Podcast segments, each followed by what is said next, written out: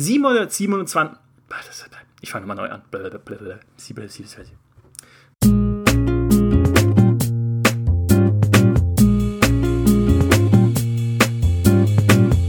In China leben knapp 1,4 Milliarden Menschen. Und wenn man dem auf Gaming in Asien spezialisierten Marktforschungsunternehmen Nyko Partners glauben darf, spielen 727,2 Millionen davon Videospiele. 727,2 Millionen. Das sind mehr Spielerinnen und Spieler als in Deutschland, Frankreich, Großbritannien, Japan und den USA zusammen. Und da fragt ihr euch noch, warum Bobby Kotick und anderen Gaming-CEOs die Dollarzeichen in die Augen schießen, wenn sie an China denken. Nachdem wir in der letzten Folge unserer Industrieserie das prominenteste und größte Spieleunternehmen Chinas unter die Lupe genommen haben, den Technologieriesen Tencent, wollen wir uns den chinesischen Markt diesmal etwas allgemeiner anschauen. Einerseits, weil er so groß und wichtig ist, andererseits, weil dort komplett andere Gesetze gelten als auf den westlichen Märkten. Und Gesetze sind durchaus wörtlich zu nehmen, denn die chinesische Regierung reguliert diesen Markt stark. Beispielsweise wurde vor kurzem die erlaubte Spielzeit für Minder Minderjährige auf drei Stunden pro Woche reduziert. Das reicht im Zweifelsfall nicht mal für eine Call of Duty-Kampagne, aber die würde dort ohnehin fast niemand spielen. Was in China gespielt wird, wie sich der Markt dort entwickelt hat und warum er sich so entwickelt hat, wie er sich entwickelt hat und wo das alles hinführt, darüber müssen wir heute sprechen. Da steckt nämlich so viel drin. Mein Name ist Michael Graf, ich habe echt viele Quellen gewälzt und 16 klein bedruckte DIN A4 Seiten mit Notizen zum Thema China angehäuft, sodass ich schon allein einen Unternehmens- und Strukturberater bräuchte, um diese Infoflut zu ordnen. Und zum Glück ist einer da. Er ist Unternehmensberater bei 1789 Innovations, Podcaster bei Corporate Therapy und mein Lieblingsgast, wenn es um Wirtschaft geht oder um Nintendo-Klassiker, die ich verpasst habe. Herzlich willkommen, Huma Nagafi. Guten Tag. Ich hoffe, du hast Terranigma nachgeholt in der Zwischenzeit. Nein, nein, es bleibt ein schwarzer Fleck auf meiner Biografie. Wir haben ja letztes Mal über Tencent äh, geredet und gesagt, Tencent, das ist der Bossgegner, wenn es um Publisher geht. Weil dieses Unternehmen ist weltweit so verästelt, so umtriebig, komplexer wird es einfach nicht mehr. Und dann reden wir drüber, was unsere nächste Podcast-Folge sein könnte. Und erst haben wir so überlegt, dann nehmen wir doch was Kompaktes, was Gemütliches, so wie Paradox Entertainment. Das ist ja quasi mein Wohnzimmer mit Stellaris und Co. Ne? Also da kenne ich mich aus, da kann ich in Ruhe erzählen, das ist doch wunderbar. Und dann kommt diese Spielzeitreduktion für Minderjährige in China und das passt einfach so gut zu dem, was wir schon bei Tencent besprochen haben. Und dann haben wir gesagt, komm, lass uns noch mal über China sprechen, über den dortigen Markt. Was hat uns da geritten? Sage ich 17 nee, 16, also eigentlich sind es sogar 17, wenn man die Einleitung dazu rechnet, klein bedruckte DIN A4 Seiten später. Das Thema ist riesig. Wie ging es dir denn in der Vorbereitung? Äh, ich bin ganz der Berater. Ich habe nur 20 Bullet Points. Drei Folien. ja, pro Folie, äh, irgendwie fünf Bullet Points. Äh, mhm. Ich muss dir offen gestehen, die Vorbereitung war diesmal für mich nicht so schwer. Vielleicht, vielleicht bin ich einfach schlecht vorbereitet aber äh, du bist ja hervorragend vorbereitet, wie wir erfahren haben. Sondern für mich war es eher interessant, ich habe mir eher Gedanken gemacht, was sind so Wechselwirkungen und so weiter. Und da, ich habe da gibt es ein paar interessante hm, Gedanken. Also, ja, also ich glaube, in die Zukunft schauen kann keiner, aber wir können uns ja mal überlegen, was passiert, wenn große Variablen sich in einem System verändern, welche Auswirkungen es haben könnte. Hm, aber ich hätte direkt mal vorab eine Frage. Du hast diese Zahl gerade gesagt, wie viele Spielerinnen es in China gibt. Es waren 700, wie viele Millionen? 727,2 Millionen. Und dann hast du gesagt, es sind so viele wie in Deutschland, China, äh, sorry, Deutschland, Japan, äh, Frankreich, USA Spieler zusammen oder insgesamt Menschen? Nein, nein, äh, wie es in diesen Ländern Spielern gibt, äh, ah, Spieler gibt. Weil äh, genau. ich habe ich hab schnell geguckt. Das ist ja die gleiche, äh, also es gibt so viele Spieler in China, wie es Menschen in Europa gibt.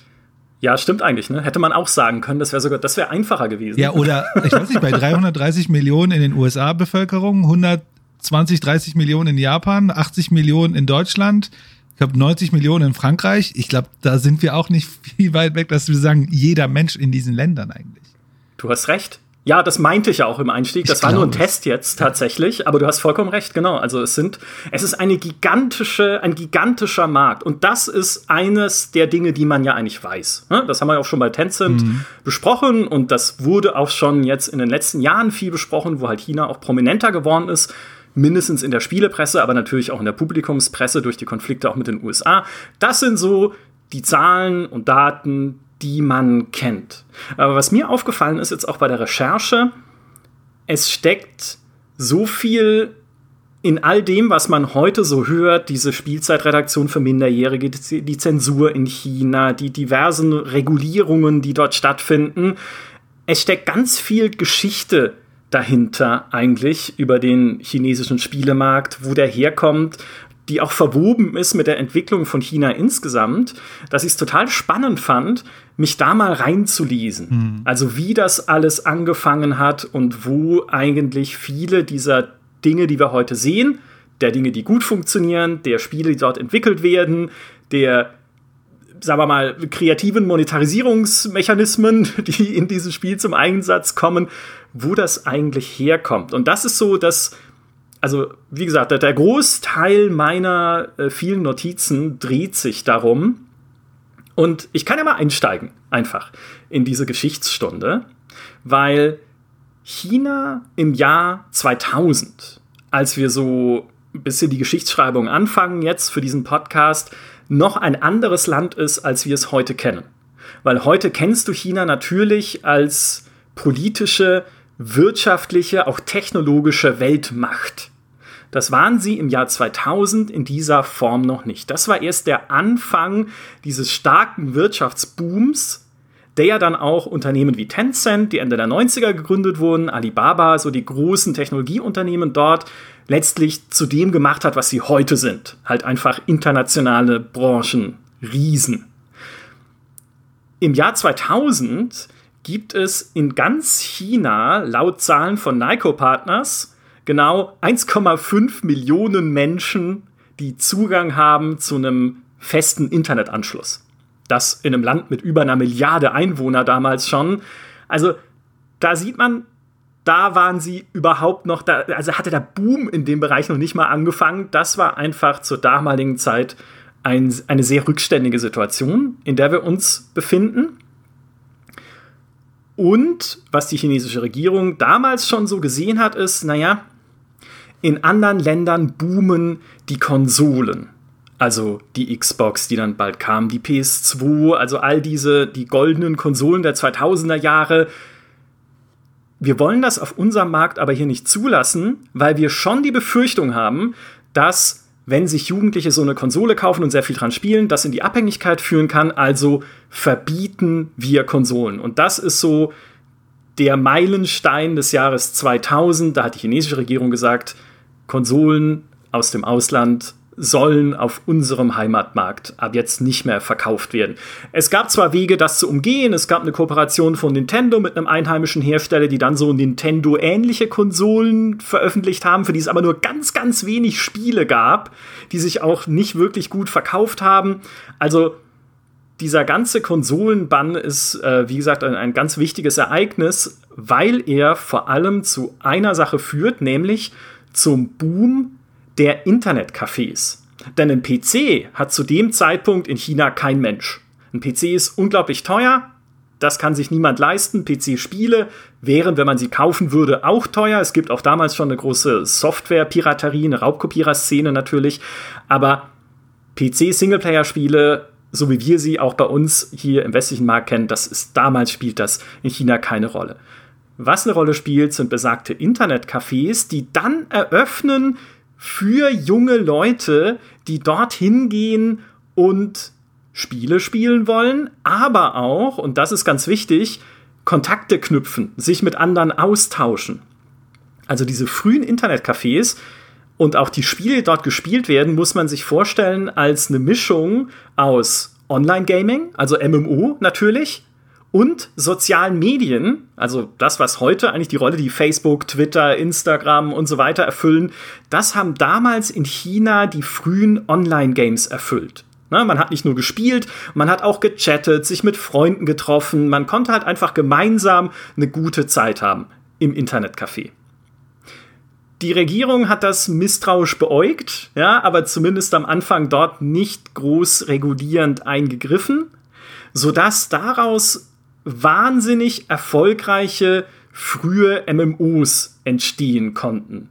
Unter anderem ein Spiel namens Fantasy Westward Journey, entwickelt von NetEase, ja, heute einem der größten Spieleunternehmen Chinas, dem zweitgrößten eigentlich nach Tencent, das äh, einfach zu einem riesigen Phänomen geworden ist. In der Spitze hatten die 1,66 Millionen gleichzeitig aktive Spieler, also nicht insgesamt Accounts, sondern gleichzeitig aktive Menschen auf den Servern, was eine echt bemerkenswerte Zahl ist. World of Warcraft hatte in seiner Hochzeit in China ungefähr eine Million gleichzeitig aktive Spieler, aber diese, diese, diese frühen MMOs, das war ein ganz bedeutender Teil der Jugendkultur in diesen Internetcafés. Und ich habe auch Vergleiche gelesen für chinesische Menschen, sind diese Online-Games, die sie da gespielt und kennengelernt haben, eigentlich das, was für die Boomer-Generation, so für die 80er, 70er Jahre, die TV-Fernsehserien waren. Also äh, ein quasi fast ja neues Kulturphänomen, das aber nicht mehr wegzudenken ist und mit dem wir so tief verwurzelt sind, dass wir die Simpsons auch 30 Jahre später noch im Schlaf zitieren können. Ja, so ungefähr. Und so begann langsam dieser Boom des Online-Gamings und fing aber auch schon an, Schattenseiten zu zeigen, weil diese Internetcafés, man muss sie ein bisschen so in zwei Kategorien teilen. Es gab die legalen, anständigen Internetcafés und die richtigen Internetcafés. Nein, Quatsch, aber die illegalen Internetcafés, also tatsächlich welche, die sich überhaupt nicht an irgendwelche gesetzlichen Vorgaben hielten und die eine Sache gemacht haben, die sie nicht hätten tun sollen.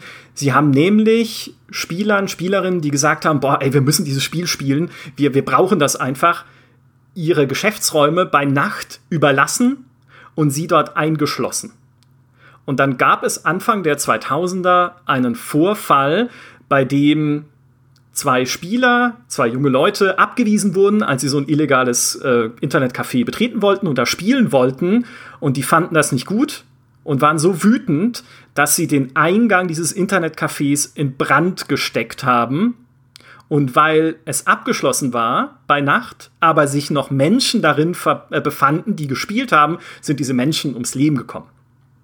Und das war einer dieser Kipppunkte, an denen man dann auch in China langsam angefangen hat zu merken, dass dieser, dieser Boom der Internetcafés und dieser Boom der Online-Games, die dort gespielt werden, vielleicht in eine Richtung führt, die äh, zumindest nicht immer gut ist für unsere Jugend. Und das war auch so die Keimzelle des äh, beginnenden Jugendschutzes, also oder dieser beginnenden Jugendschutzregelungen in China. Also das ist jetzt nicht erst diese Reduktion der Spielzeit auf drei Stunden pro Woche, die halt so durch die Medien gegeistert ist als großes äh, Spukgespenst, sondern schon damals gab es dann äh, irgendwie Beschränkungen der Zeit, die Minderjährige in so einem Internetcafé äh, verbringen durften, um diesen Nachtbetrieb halt zumindest äh, zu verbieten. Es gab Beschränkungen der Spielzeit dass man sich ab 2006, glaube ich, mit dem echten Namen und dem echten Ausweis anmelden musste.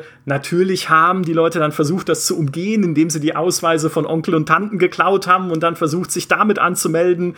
Dann hat die Regierung es verpflichtend gemacht, im Spiel ein Fatigue, ein Müdigkeitssystem einzubauen, dass man nach einer bestimmten Spielzeit einfach im Spiel nicht mehr so viel erreicht und nicht mehr so gut weiterkommt, um Spieler einfach von so langen Sessions abzuhalten, um auch diese Übernacht-Sessions endlich einzugrenzen.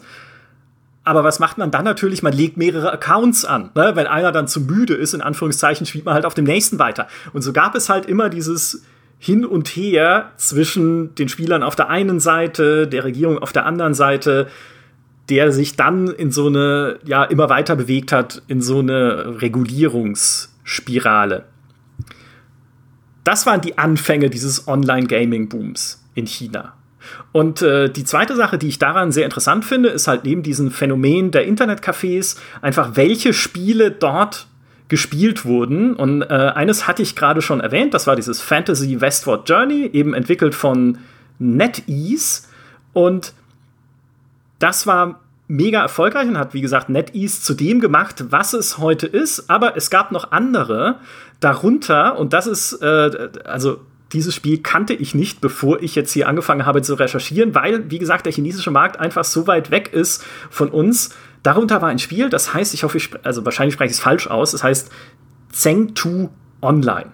Ist ebenfalls ein MMO. All diese frühen Spiele waren, oder die erfolgreichen, waren MMOs. Oder es gab auch noch so kleine Brettspiel- und Kartenspielumsetzungen. Das war übrigens wie Tencent angefangen hat, ja, so mit Brettspiel- und Kartenspielumsetzungen. Das waren so ihre ersten erfolgreichen Spiele, aber so die, die Internetcafés wurden dominiert von den MMOs und da war eben dieses Zeng 2 Online das zweiterfolgreichste der damaligen Zeit. 2007 ist es veröffentlicht worden, in der Spitze 1,52 Millionen gleichzeitig aktive Spieler. Und das ist die Hölle der Monetarisierung. Also wenn, ich, äh, Human, wir haben mal irgendwann aus Spaß gesagt, komm, lass uns mal einen Podcast machen und dabei die schlimmstmöglichen Monetarisierungsmodelle uns ausdenken. Weißt du noch? Selbstverständlich. Das ist wahr. Ja, es, es ist wahr. Wollten wir wirklich machen. Machen wir vielleicht auch noch. Aber ich habe sie gefunden. Hier ist es. Weil sie, ähm, die Sector Online ist eines der allerersten Spiele, wenn nicht das erste, das Lootboxen eingeführt hat. Und Lootboxen und eine Zeit lang NPC-Händler sind überhaupt der einzige Weg in diesem Spiel an neue Ausrüstung zu kommen und an Crafting-Materialien zum Teil. Also du bekommst da nicht irgendwie neue Schwerter von Monstern oder sowas, sondern du musst dir Lootboxen kaufen. Außerdem gibt es Level-Boosts gegen Geld, Equipment-Upgrades, wie gesagt, durch Crafting, das kostenpflichtig ist. Und es gab schon damals Gerüchte, dass Leute deswegen ihr Auto oder ihr Haus verloren haben, weil sie so sehr an diesem Spiel festhingen. Gezielt hat das damals auf diese wachsende Mittelschicht Chinas. Wie gesagt, es war der Wirtschaftsboom. Es gab immer mehr Leute, die sich zumindest jetzt langsam ein anständiges Einkommen äh, verdient haben und sich solche Spiele auch immer mehr leisten konnten und natürlich dann auch richtig viel Geld reinstecken. Und es gab sogar in der chinesischen Zeitung damals den Bericht über eine Spielerin, die für die beste Ausrüstung im Spiel 5000 Lootboxen, die sie bezahlt hat, öffnen musste und dann nochmal 1000 Dollar umgerechnet in Crafting investiert hat, um diese Ausrüstung ins Optimum zu tunen für ihren Level 150 Charakter im Spiel. Und dann kommt ein Level 170 Charakter von jemandem, der Zehntausende Yuan, also die lokale Währung, also Tausende Dollar da reingesteckt hat und haut sie einfach binnen Sekunden um. Und dann hat sie gemerkt, hier läuft irgendwas schief. So, die, die Spitze der Monetarisierung kam danach noch, weil dann haben sie in diesem Spiel es unmöglich gemacht, nutzlose Ausrüstung wegzuwerfen oder an NPC-Händler zu verkaufen. Es ging nicht. Die blieb in deinem Inventar und irgendwann war der Platz alle in deinem Inventar. Was musst du, was musst du dann machen, Human? Mm, Inventar kaufen? Richtig, genau. Sie haben dann Inventarerweiterungen verkauft für die Leute, deren Inventar zugemüllt war mit nutzloser Ausrüstung, weil man sie ja nicht anderweitig daraus entfernen konnte. Ja. Und das, das, das ist so. Es gibt doch in ganz ehrlich, ich, ich spiele gern Minecraft. Es gibt nichts auf der Welt, was so anstrengend ist wie du hast. Das ist so wie so ein Jucken in deinem Gehirn. Du hast so wenig Inventarplatz und das nervt einen so sehr. Es ist so unterschwellig und das ist so schlau, das zu machen. Ja. Ja, vor allem wenn das Inventar schon zugemüllt ist mit irgendwie nutzlosem Zeug, das du ja eigentlich loswerden möchtest, aber du kannst nicht. Das setzt halt schon so frühe Signale. Ja, natürlich wissen wir Lootboxen, diese Inventargeschichte, kaufbare Fortschritte, Leute, die tausende Dollar darin versenken und womöglich sogar ihr, ihrem eigenen Privatleben damit schaden, das sind Suchtmechanismen. Wir hatten hier an dieser Stelle ja auch schon, ich glaube, zwei Podcasts sogar zum Thema Videospielabhängigkeit, wo wir genau drüber gesprochen haben, das sind die Dinge, die dich in eine Abhängigkeit führen können. Natürlich gibt es noch andere Faktoren, die dazu beitragen, deine aktuellen Lebensumstände, womit du sonst auch noch an Problemen zu kämpfen hast in deinem Leben. Aber es ist halt sehr, sehr leicht, sich dann in sowas äh, zu verlieren. Aber das hat den Ton gesetzt für die Art und Weise, natürlich nicht nur dieses Spiel, auch die anderen, die damals erfolgreich waren, waren sehr aggressiv monetarisiert. Ich habe Fantasy Westward Journey schon erwähnt von NetEase, also auch da gab es natürlich vieles an spielerischem, was man sich kaufen konnte. Äh, es gab damals Perfect World, das MMO vom Hersteller Perfect World, also die heißen wie die Firma, äh, die, es hieß wie die Firma, die es hergestellt hat, äh, das auch sehr, sehr erfolgreich war, natürlich auch sehr stark äh, monetarisiert.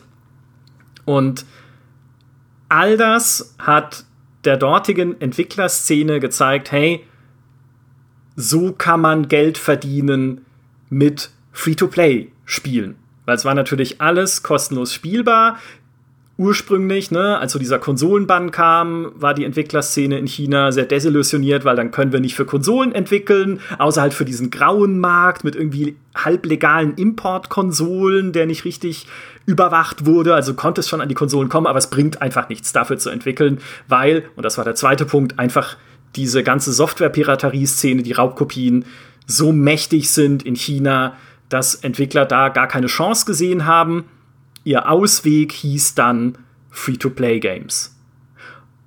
Die am Anfang für die Internetcafés, aber dann kam der nächste Schritt in diesem Online-Gaming-Boom, das Smartphone. Ja, und plötzlich hatten, und das äh, sind, glaube ich, Zahlen aus dem Jahr 2009, ah, ich weiß nicht mehr genau, aber so zwischen 2000 und jetzt kam der Punkt, da hatten 1,2 Milliarden chinesische Bürgerinnen und Bürger plötzlich Zugang zu mobilem Internet. Und natürlich gab es viele Firmen, ich habe vorhin schon Tencent erwähnt, die das haben kommen sehen, schon sehr früh und angefangen haben, Spiele für Mobile zu entwickeln. Und das sind die Spiele, für die man den chinesischen Markt heute hauptsächlich kennt, sage ich mal im Westen und hauptsächlich äh, entweder aus Horrorgeschichten, was die Monetarisierung angeht, vielleicht habe ich auch gerade noch mehr mit bisschen dazu beigetragen, und aber natürlich auch, weil man sie immer wieder in den Listen der erfolgreichsten und umsatzstärksten Spiele findet, die es auf der Welt gibt. Und da haben wir ja auch äh, schon, sind wir die Liste durchgegangen, als wir über Tencent gesprochen haben. Sehr viele davon stammen aus China. Und sei es Honor of Kings beziehungsweise Arena of Valor, wie es im Westen heißt, einfach das sozusagen League of Legends für Mobile. Bevor es jetzt League of Legends Wild Rift gab, das ist ja das offizielle jetzt von Riot. Das andere hat Tencent damals entwickelt, weil Riot kein Mobile MOBA machen wollte. Und es ist bis heute die erfolgreichste Mobile Gaming App, die es gibt. Ja, gemessen so, an Umsatz und Spielerzahlen. Ne? Also die sind auch, was Umsatz ja. angeht, unglaublich erfolgreich. Und ja. kaum außerhalb glaub, China oder wenig außerhalb China bekannt. Oder vertue ich mich da? Ja, in Asien schon viel gespielt insgesamt, weil in Asien war ja auch Defense of the Ancients, so die Warcraft 3 Mod, auf der dieses ganze MOBA-Genre ja letztlich basiert, schon sehr beliebt, auch in den Internetcafés. Also mhm. Also das war auch eines der Spiele, die dort sehr viel gespielt wurden. Aber im Westen kaum bekannt, würde ich tatsächlich sagen. Ja, oder bekannt vielleicht schon, aber kaum gespielt, nicht so stark gespielt. Ähm, was in China auch noch, ich habe mir mal äh, den Spaß gemacht und einfach die Spiele äh, rausgelassen aus dem Internet, die die meisten monatlich aktiven User haben. In China stand Juli 2021 und das ist, du hast es schon gesagt, ne, ganz vorne Honor of Kings und dann kommt Anipop. Anipop ist so ein Match-3-Spiel wie Candy Crush mit so einem bunten, niedlichen Grafikspiel, das aber überall auf allen Entwicklermessen als Vorbild dafür rumgereicht wird, wie so ein Live-Service aussehen muss, weil die machen immer wieder Events zu den Schulabschlussprüfungen in China. Gab es so ein Wissensquiz, wo man einerseits dann, also ne, schon zu den Abschlussprüfungen passende Fragen beantworten konnte und damit einerseits Items im Spiel gewinnen und aber auch irgendwie so ein riesen Plushie gewinnen konnte, der einem dann äh, nach Hause geliefert wurde oder so und weil die einfach sehr viel immer wieder an ihrem Spiel ändern und neu machen und dann gibt es da wieder was zu gewinnen und so weiter. Also das ist äh, mit eines der, der, der stärksten Spiele auf diesem chinesischen Markt. Und was sie clever machen, und das ist auch so ein bisschen eine, eine Konsistenz, die sich zumindest bei den moderneren chinesischen Free-to-Play-Spielen jetzt langsam zeigt, sie lassen dich sehr viel kostenlos erleben in ihrem Free-to-Play-Spiel. Einfach weil sie auch so eine riesige Userbase haben, dass es ihnen, ne, also, dass sie nicht so diesen riesen Druck zum Teil machen müssen, wie ihn westliche Spiele machen im Free-to-Play-Bereich. Ne? Dann kannst du halt irgendwie drei Levels kostenlos spielen, aber dann kommt ein so ein Paywall-Level, nennt man mhm. das in der Entwicklersprache, der so hart ist und so zäh und so nervig und blöd, dass du ja fast schon gezwungen bist, was zu kaufen. Und Anipop hat sowas zwar irgendwann auch, aber erst nach hunderten Levels, die du halt einfach fluffig durchspielen kannst, so äh, mehr oder weniger. Dazu halt regelmäßige Updates. Es gibt wenig Zeitlimits, dass du halt immer spielen kannst, wenn du gerade zwischendurch halt irgendwie mal eine Minute auf den Bus wartest. Und sie machen auch starkes Marketing, zum Beispiel in U-Bahnen. Also stell dir mal bei uns Candy Crush Werbung in der U-Bahn vor. Hätte ich, hätte ich noch nicht gesehen, zumindest. Aber da sieht man, wie verknüpft das einfach ist mit dieser chinesischen Gegenwartskultur, weil so viele Menschen da so organisch reingewachsen sind im Smartphone-Boom. So völlig normal, dass du mit dem Smartphone diese Berührung hattest mit dem Internet und dass zum Internet völlig normal Online-Gaming gehört. Ist absolut kulturell verwurzelt. Viel mehr noch als bei uns hier im Westen. Da habe ich mir das Gefühl, dass kommt jetzt so langsam und jetzt sind wir langsam an dem Punkt, wo man auch mit älteren Leuten über Gaming reden kann, ohne dass sie sagen, äh, das ist doch nix, ja, das ist doch nur was für Taugenichtse und Tagediebe, sondern ne, bei uns verwurzelt sich das auch immer mehr, aber in China ist das schon längst dieser Punkt erreicht. Mhm. Also sozusagen die, ne, ich habe ja gesagt, über 720 Millionen Spielerinnen und Spieler, das ist über die Hälfte der Bevölkerung. Also das hat äh, China durchdrungen. Äh, wer auch immer wieder, das vielleicht noch kurz zu den aktuell mit, äh, Mitglieder, sage ich, äh, spielerstärksten Online-Spielen in dem Fall. Wer da auch immer wieder auftaucht, äh, ist logischerweise Tencent, weil Tencent taucht immer auf bei allem, was irgendwie viele Spieler hat und viel Geld abwirft. Aber die sind dort tatsächlich auch noch vertreten mit ihrem Urkerngeschäft der Brettspiel- und Kartenspiel-Umsetzungen. Also das ist immer noch was, was in China sehr beliebte Science, irgendwelche Mahjong-Spiele, Happy Mahjong zum Beispiel, oder das Spiel Happy Lord, was ähm, auf einem, ich glaube, das basiert auf einem Kartenspiel, sozusagen dem, dem chinesischen Skat, zu dem es dann auch E-Sport-Turniere äh, gibt und wo man einfach ja, so Kart Kartenspiel hat. Ja, man muss auch reizen irgendwie beim Skat. Ich weiß nicht genau, wie die Regeln sind, aber selbst da ist Tencent immer noch prominent vertreten bei diesen, ich nenne sie jetzt mal Casual Mobile Games. Und das ist auch sowas, ne? Das dafür kennst du den chinesischen Markt relativ gut. Mhm. Ja. Wofür man den nicht so gut kennt, und äh, das ist so ein bisschen äh, das, was vielleicht eines der Zukunftsthemen sein könnte, ist einfach das, wo wir im Westen Hardcore Gaming sagen würden. Also so die Spiele, die er auf der GameStar Startseite sieht. Ja, keine Ahnung, Battlefield, Diablo, GTA und so weiter und so fort. Das hat einen ganz einfachen Grund. Diese Spiele gibt es dort offiziell nicht. Nicht nur, weil 92 bis 95 Prozent laut Nyko Partners der in China entwickelten Spiele Free-to-Play sind, sondern auch, weil natürlich, wissen wir auch, ne, viele ausländische Websites und Dienste in China geblockt sind. Das bezieht sich logischerweise auf die großen Internetkonzerne aus dem Ausland, Amazon, Google, ähm, Facebook, Twitter und wie sie alle heißen. Aber du kannst auch eigentlich, und jetzt kommt die Einschränkung, westliche Spiele in China so nicht erwerben, außer über zwei sehr interessante Wege. Der eine Weg ist einfach der Steam-Client, der globale Steam-Client, der in China noch nicht geblockt ist und man weiß nicht warum. Es gibt aber Vermutungen, dass die Regierung ihn zwar gerne blocken würde, also dass sie nicht lange Zeit nicht auf dem Radar hatten, weil sie gesagt haben, ja, Steam, PC-Gaming, wen interessiert denn das? Ne? Aber jetzt, wo sie sehen, okay, das scheint durchaus eine sehr große Community anzusprechen und auch Steam hat ja in China Dutzende Millionen äh, Spielerinnen und Spieler, Jetzt können sie es nicht blocken, weil es dazu keine Alternative gibt, die sie anbieten mhm. könnten.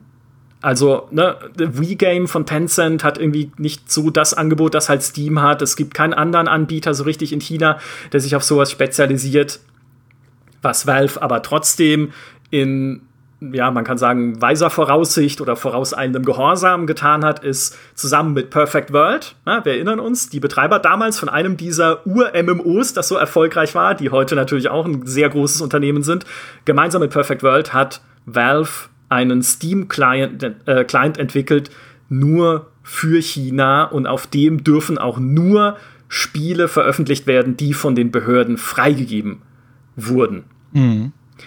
Und der zweite Weg aber, den fand ich sehr interessant. Äh, über den habe ich jetzt auch erst gelernt durch die Recherche, wie man in China an Spiele im oder aus dem Ausland kommen kann, sind die sogenannten Game Booster. Und Game Booster sind im Prinzip VPN-Programme, mit denen man sich mit ausländischen Servern verbinden kann. Und sowas ist in China eigentlich illegal, außer beim Gaming. Also beim Gaming ist das, das ist das einzige, wo die Regierung sagt, okay, wir erlauben diese VPN-Clients aus einem ganz wichtigen Grund, nämlich, weil in China das Internet an vielen Ecken noch sehr langsam ist und es ist insbesondere langsam bei der Verbindung mit ausländischen Servern, aber auch im Inland äh, ist das nicht immer alles ideal und diese Game Booster helfen dabei, diese Verbindung zu beschleunigen, deswegen heißen sie ja so, weil sie die Internetgeschwindigkeit boosten und das ist sehr wichtig für den E-Sport. Und E-Sport ist etwas, was die Regierung fördern möchte. Dazu kommen wir gleich, zu den Gründen und äh, woher das kommt. Und deswegen sagen sie, okay, wir lassen diese Game Booster zu und über diese Game Booster kann man, die kommen auch von großen Herstellern, das gibt es von Tencent, von NetEase, ne, von den ganzen offiziellen Firmen. Über diese Booster kann man dann eben auch auf den Steam-Client im Ausland zugreifen und Spiele sogar mehr oder weniger vollautomatisiert einkaufen. Also du sagst dieser Booster-App dann einfach, okay, ich will jetzt hier irgendwie GTA 5 kaufen. Äh, hier ist mein chinesischer Bezahlanbieter, den Steam so jetzt nicht akzeptieren würde, aber die App regelt dann für dich so den ganzen Einkaufsprozess. Hätte ich nicht erwartet, dass es das dort gibt, aber es, es ist für mich ein, und jetzt kommen wir langsam in die Moderne, ein Zeichen für diese Gespaltenheit, des äh, Bildes, was China einfach abgibt beim Thema Gaming. Weil auf der einen Seite haben wir Regulierung, ne, wir haben den Jugendschutz schon angesprochen, es gibt aber noch verschiedene andere Regulierungsbereiche, was zum Beispiel in China äh, überhaupt nicht auf Gegenliebe stößt bei den Behörden beziehungsweise bei der SAPP, der State Administration of Press and Publication, also der Behörde, die seit 2018 zuständig ist für die Freigaben von Spielen, für die Lizenzierung von Spielen, ist Gewalt. Das wird dort gar nicht gerne gesehen und ist zum Beispiel einer der Gründe dafür, dass Tencent PUBG Mobile, also die Mobile-Version von PlayerUnknown's Battlegrounds, in China so nicht veröffentlichen konnte, obwohl sie sie ja selber entwickelt haben. Also das ist von einem Tencent-Studio gemacht, das Ding. Aber die Behörden haben gesagt, nee, das ist uns zu blutig und dieses ganze Battle Royale und du springst da rein und es sind 100 Leute, die sich gegenseitig über den Haufen schießen, das gefällt uns nicht. Und was Tencent deshalb gemacht hat, ist, sie haben diese App umgebaut und ihr einen neuen Namen gegeben, nämlich je nach Quelle Game for Peace oder Peacekeeper Elite.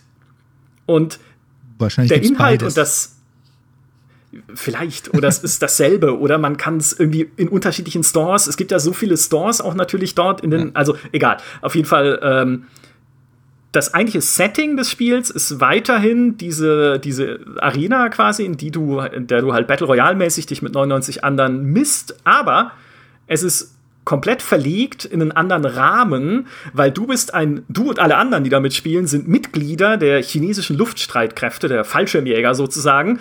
Und diese Insel ist ihr Trainingsbereich.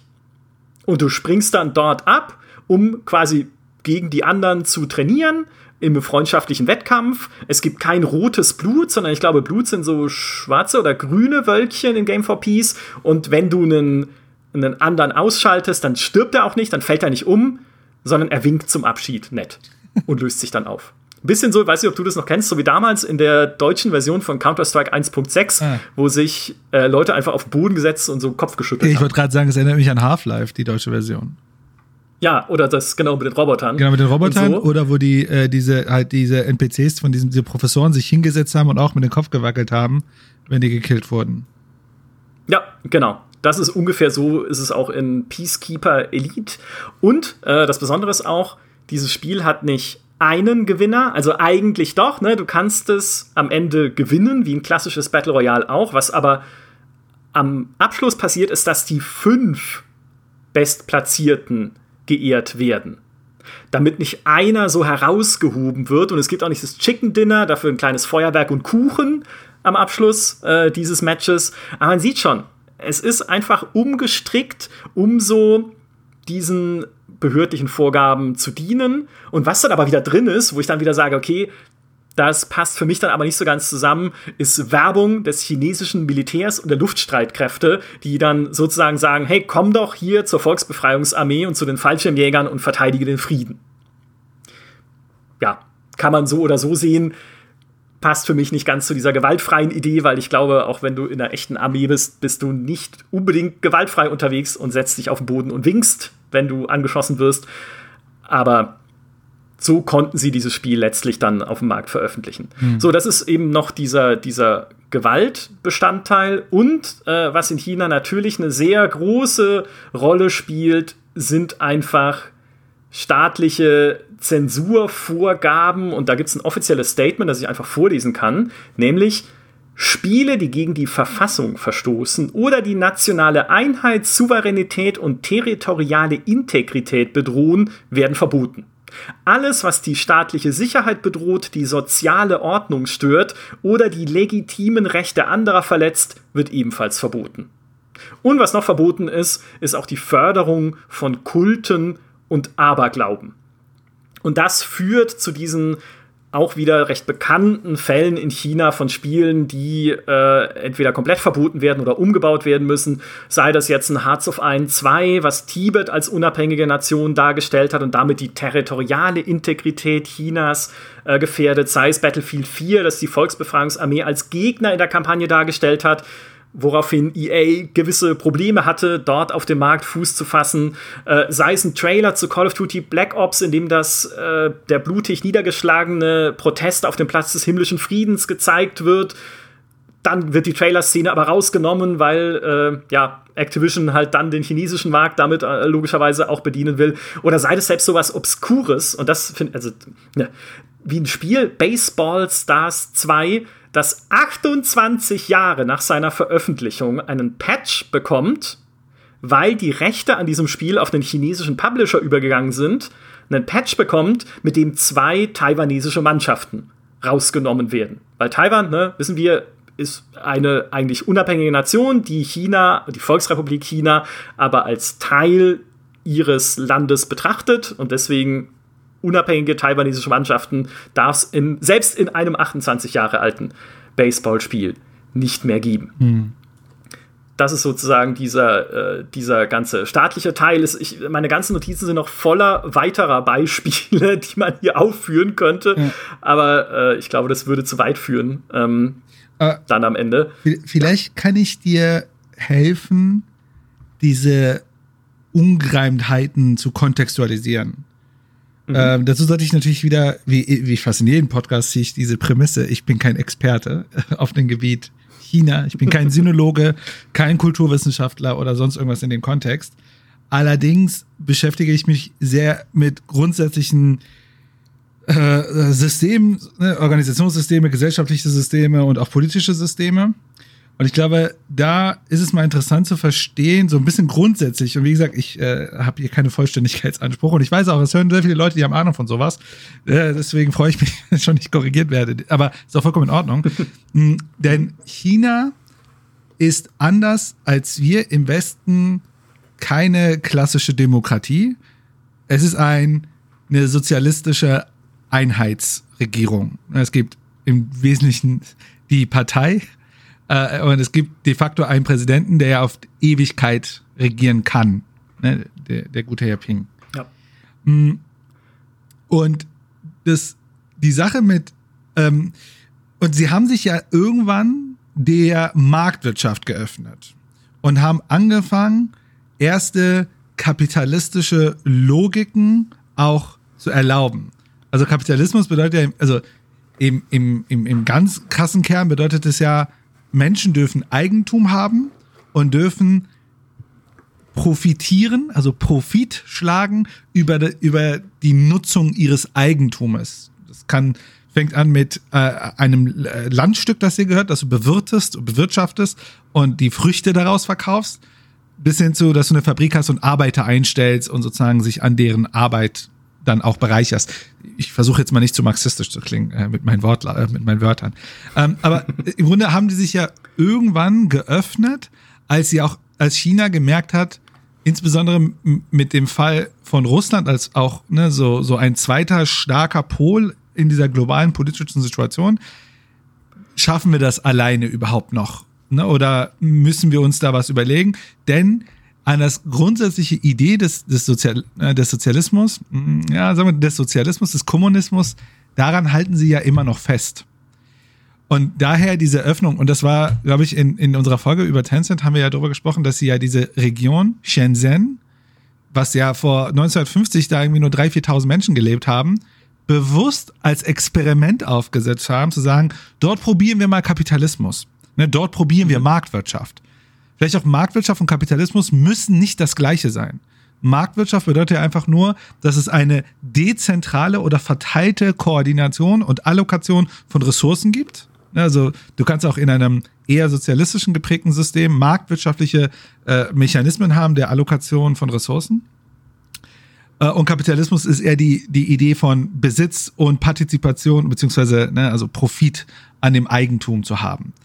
Und dort hat Shenzhen, äh, sorry, äh, in Shenzhen hat China das experimentiert, beides. Sowohl marktwirtschaftliche Allokation als auch den Schritt in mehr Men Menschen haben Eigentum und können daran partizipieren und, und erfreuen sich sozusagen in dem Surplus. Dazu muss man noch sagen, China ist ja kein mh, hm, egalitäres System. Ist ja nicht so, wir sind alle, nicht alle Arbeiter sind gleich oder so. So ein paar so vielleicht radikale Ideen des Kommunismus, sondern China hat ein Kadersystem. Also es gibt in China eine gesellschaftliche Hierarchie, die ist basiert auf, auf diesem Kaderlogik. Und daran macht sich dein Geld, dein Bonus, dein Einkommen, dein Dienstwagen macht sich an dieser Kaderlogik fest. Also China ist Chinas äh, ähm, System, also politisches System, äh, ist eine, ich würde mal sagen, postmoderne oder spätmoderne äh, äh, Mischung aus marxistisch-kommunistischer Ideen und Ideale und Werte, die immer noch da sind, aber auch eine Art pragmatischen Zugang zu, zu verstehen, wir können hier mit kapitalistischen und marktorientierten Logiken auch was machen. So, das ist so ein bisschen basic. Jetzt gehe ich mal so ein bisschen on top und erweitere das Ganze mal. China ist, obwohl es den globalen Markt sich geöffnet hat, ist es ich weiß, ich weiß nicht, ob ich es sagen würde, deswegen bin ich ein bisschen Vorsicht, aber es gibt Experten, die, die betiteln China immer noch als ein totalitäres System.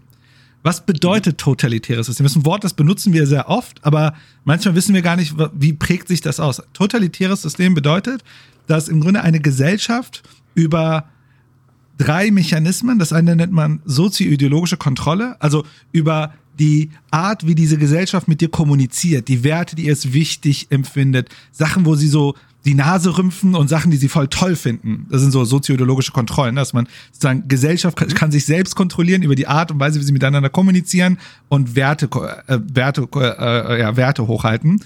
Über die Struktur, wie, wie, die, wie die Gesellschaft strukturiert ist und wie sie ihre Arbeit teilt und über sogenannte technokratische Kontrolle. Also technokratische Kontrolle wären sowas, ne, Steu also auf gesellschaftlicher Ebene wären das ne, Steuersysteme, äh, äh, Incentivierungssysteme, ne, dass ich will, dass du dir ein Elektroauto kaufst, deswegen unterstütze ich das jetzt mit Geld, so dass du es tust. Technokratische Kontrolle.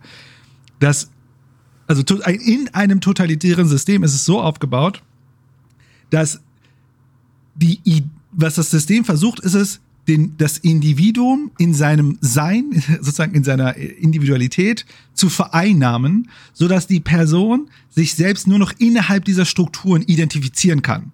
So eine Art Ideologie. Ne? Also ich will, dass die Ideologie, die ich habe, in den Köpfen, also dass das, dass das Individuum gar nicht die Möglichkeit hat, außerhalb dieser, die, dieses, dieser Strukturen und Regeln, dass es sich überhaupt eine andere Identität findet, sondern es kann nur seine Identität innerhalb meines definierten Rahmens bilden. Und das definieren wir im Grunde als totalitäres System. So, wenn ich hier das, was ich mhm. gerade erzähle, nehmen und verstehen oder das kontextualisieren mit den Sachen, die wir beobachten, was China macht, dann ist es immer sehr darauf fokussiert, dass diese totalitären Logiken nicht gebrochen werden. Die Leute sollen nicht anfangen, sich außerhalb dieser Rahmen zu, überhaupt die Möglichkeit haben, zu identifizieren. Das geht in totalitären Systemen so weit, und das ist tatsächlich das Spannende, dass das Gesetz, wie das bei uns zum Beispiel in Deutschland, in Deutschland haben wir so, sogenanntes Common Law, ne, sorry, wir haben ein Code Law System. Also Code Law bedeutet, dass unser Rechtssystem basiert auf dem Wortlaut des Gesetzes. Das heißt, wir haben immer einen guten Rahmen, wir gucken in das Gesetz rein und wir wissen, oh cool, das steht, das bedeutet diese Regelung, es gibt da ein bisschen Begleitmaterialien, aber wir folgen im Grunde dem Gesetz und die Gerichte folgen dem Gesetz und so weiter. In den USA und in UK gibt es ein Common Law System, das bedeutet, dass der Wortlaut ist nicht so relevant, sondern im Grunde Präzedenzfälle, eine Vergangenheit und so weiter, ne, was entschieden wurde, das gilt. In China gilt keins von beiden. Mhm. In China ist es im Grunde so eine Art, es ist so eine Art Ad-Hoc-Gesetzlogik also äh, wenn in Deutschland jemand kommt und sagt, Micha, ich finde GameStar Podcast, nein. Wir sollten das verbieten und überhaupt Podcasts sollten wir verbieten, weil ist so. Das würde ja nicht funktionieren. Das verstößt gegen Grundgesetz, gegen so viele Dinge. In China ist es nicht nach dieser Logik. China agiert auf der Gesetzesebene fast ad hoc getrieben. Das heißt, wenn sie sagen, das finden wir jetzt doof, dann müssen sie dir gar nicht erklären, warum sie es doof finden. Sie machen es einfach. Und das ist dann wieder die andere Logik. Deswegen ist diese, wir können wir nicht immer alles zurückführen auf, auf welchem Gesetz beruht denn das jetzt, sondern eher müssen wir diese äh, soziologisch-ideologische Brille aufsetzen und sagen, haben die ein Problem damit, dass sozusagen dieses totalitäre System, worin sich die Leute selbst identifizieren sollen, wird das angegriffen. Und da, glaube ich, kann man schon viele der Sachen, die sie machen, oft sehr kontextualisieren. Und man muss uns auch bewusst machen, das ist ja nicht immer alles hardcore durchdacht. Es ist manchmal sehr ad hoc. So, eher, eher, eher lieber zu viel, als später äh, zu bereuen. Und ich glaube, das hilft auch nochmal ganz viele dieser Sachen, die in China passieren, auch mal zu kontextualisieren. Ja, absolut. Es gibt auch ein schönes Beispiel dafür. Jetzt erst vor kurzem in China erschienen ist Roblox, die chinesische Version davon. Roblox, weiß nicht, wenn ihr es nicht kennt, das ist so ein Baukasten, hauptsächlich für Kinder, aber auch für ein paar Erwachsene, die damit rumspielen, in dem man eigene Minispiele bauen kann. Shooter, Rollenspiele, kleine Geschicklichkeitsspiele und so weiter. Super beliebt bei Kindern, 37 Millionen täglich aktive Spielerinnen und Spieler weltweit im Westen. Also die haben lange gebraucht, haben Partnerschaft natürlich geschlossen mit Tencent, wie ihm sonst, um das auf den chinesischen Markt zu bringen. Und dort ist es jetzt im Juni 2021 tatsächlich veröffentlicht worden.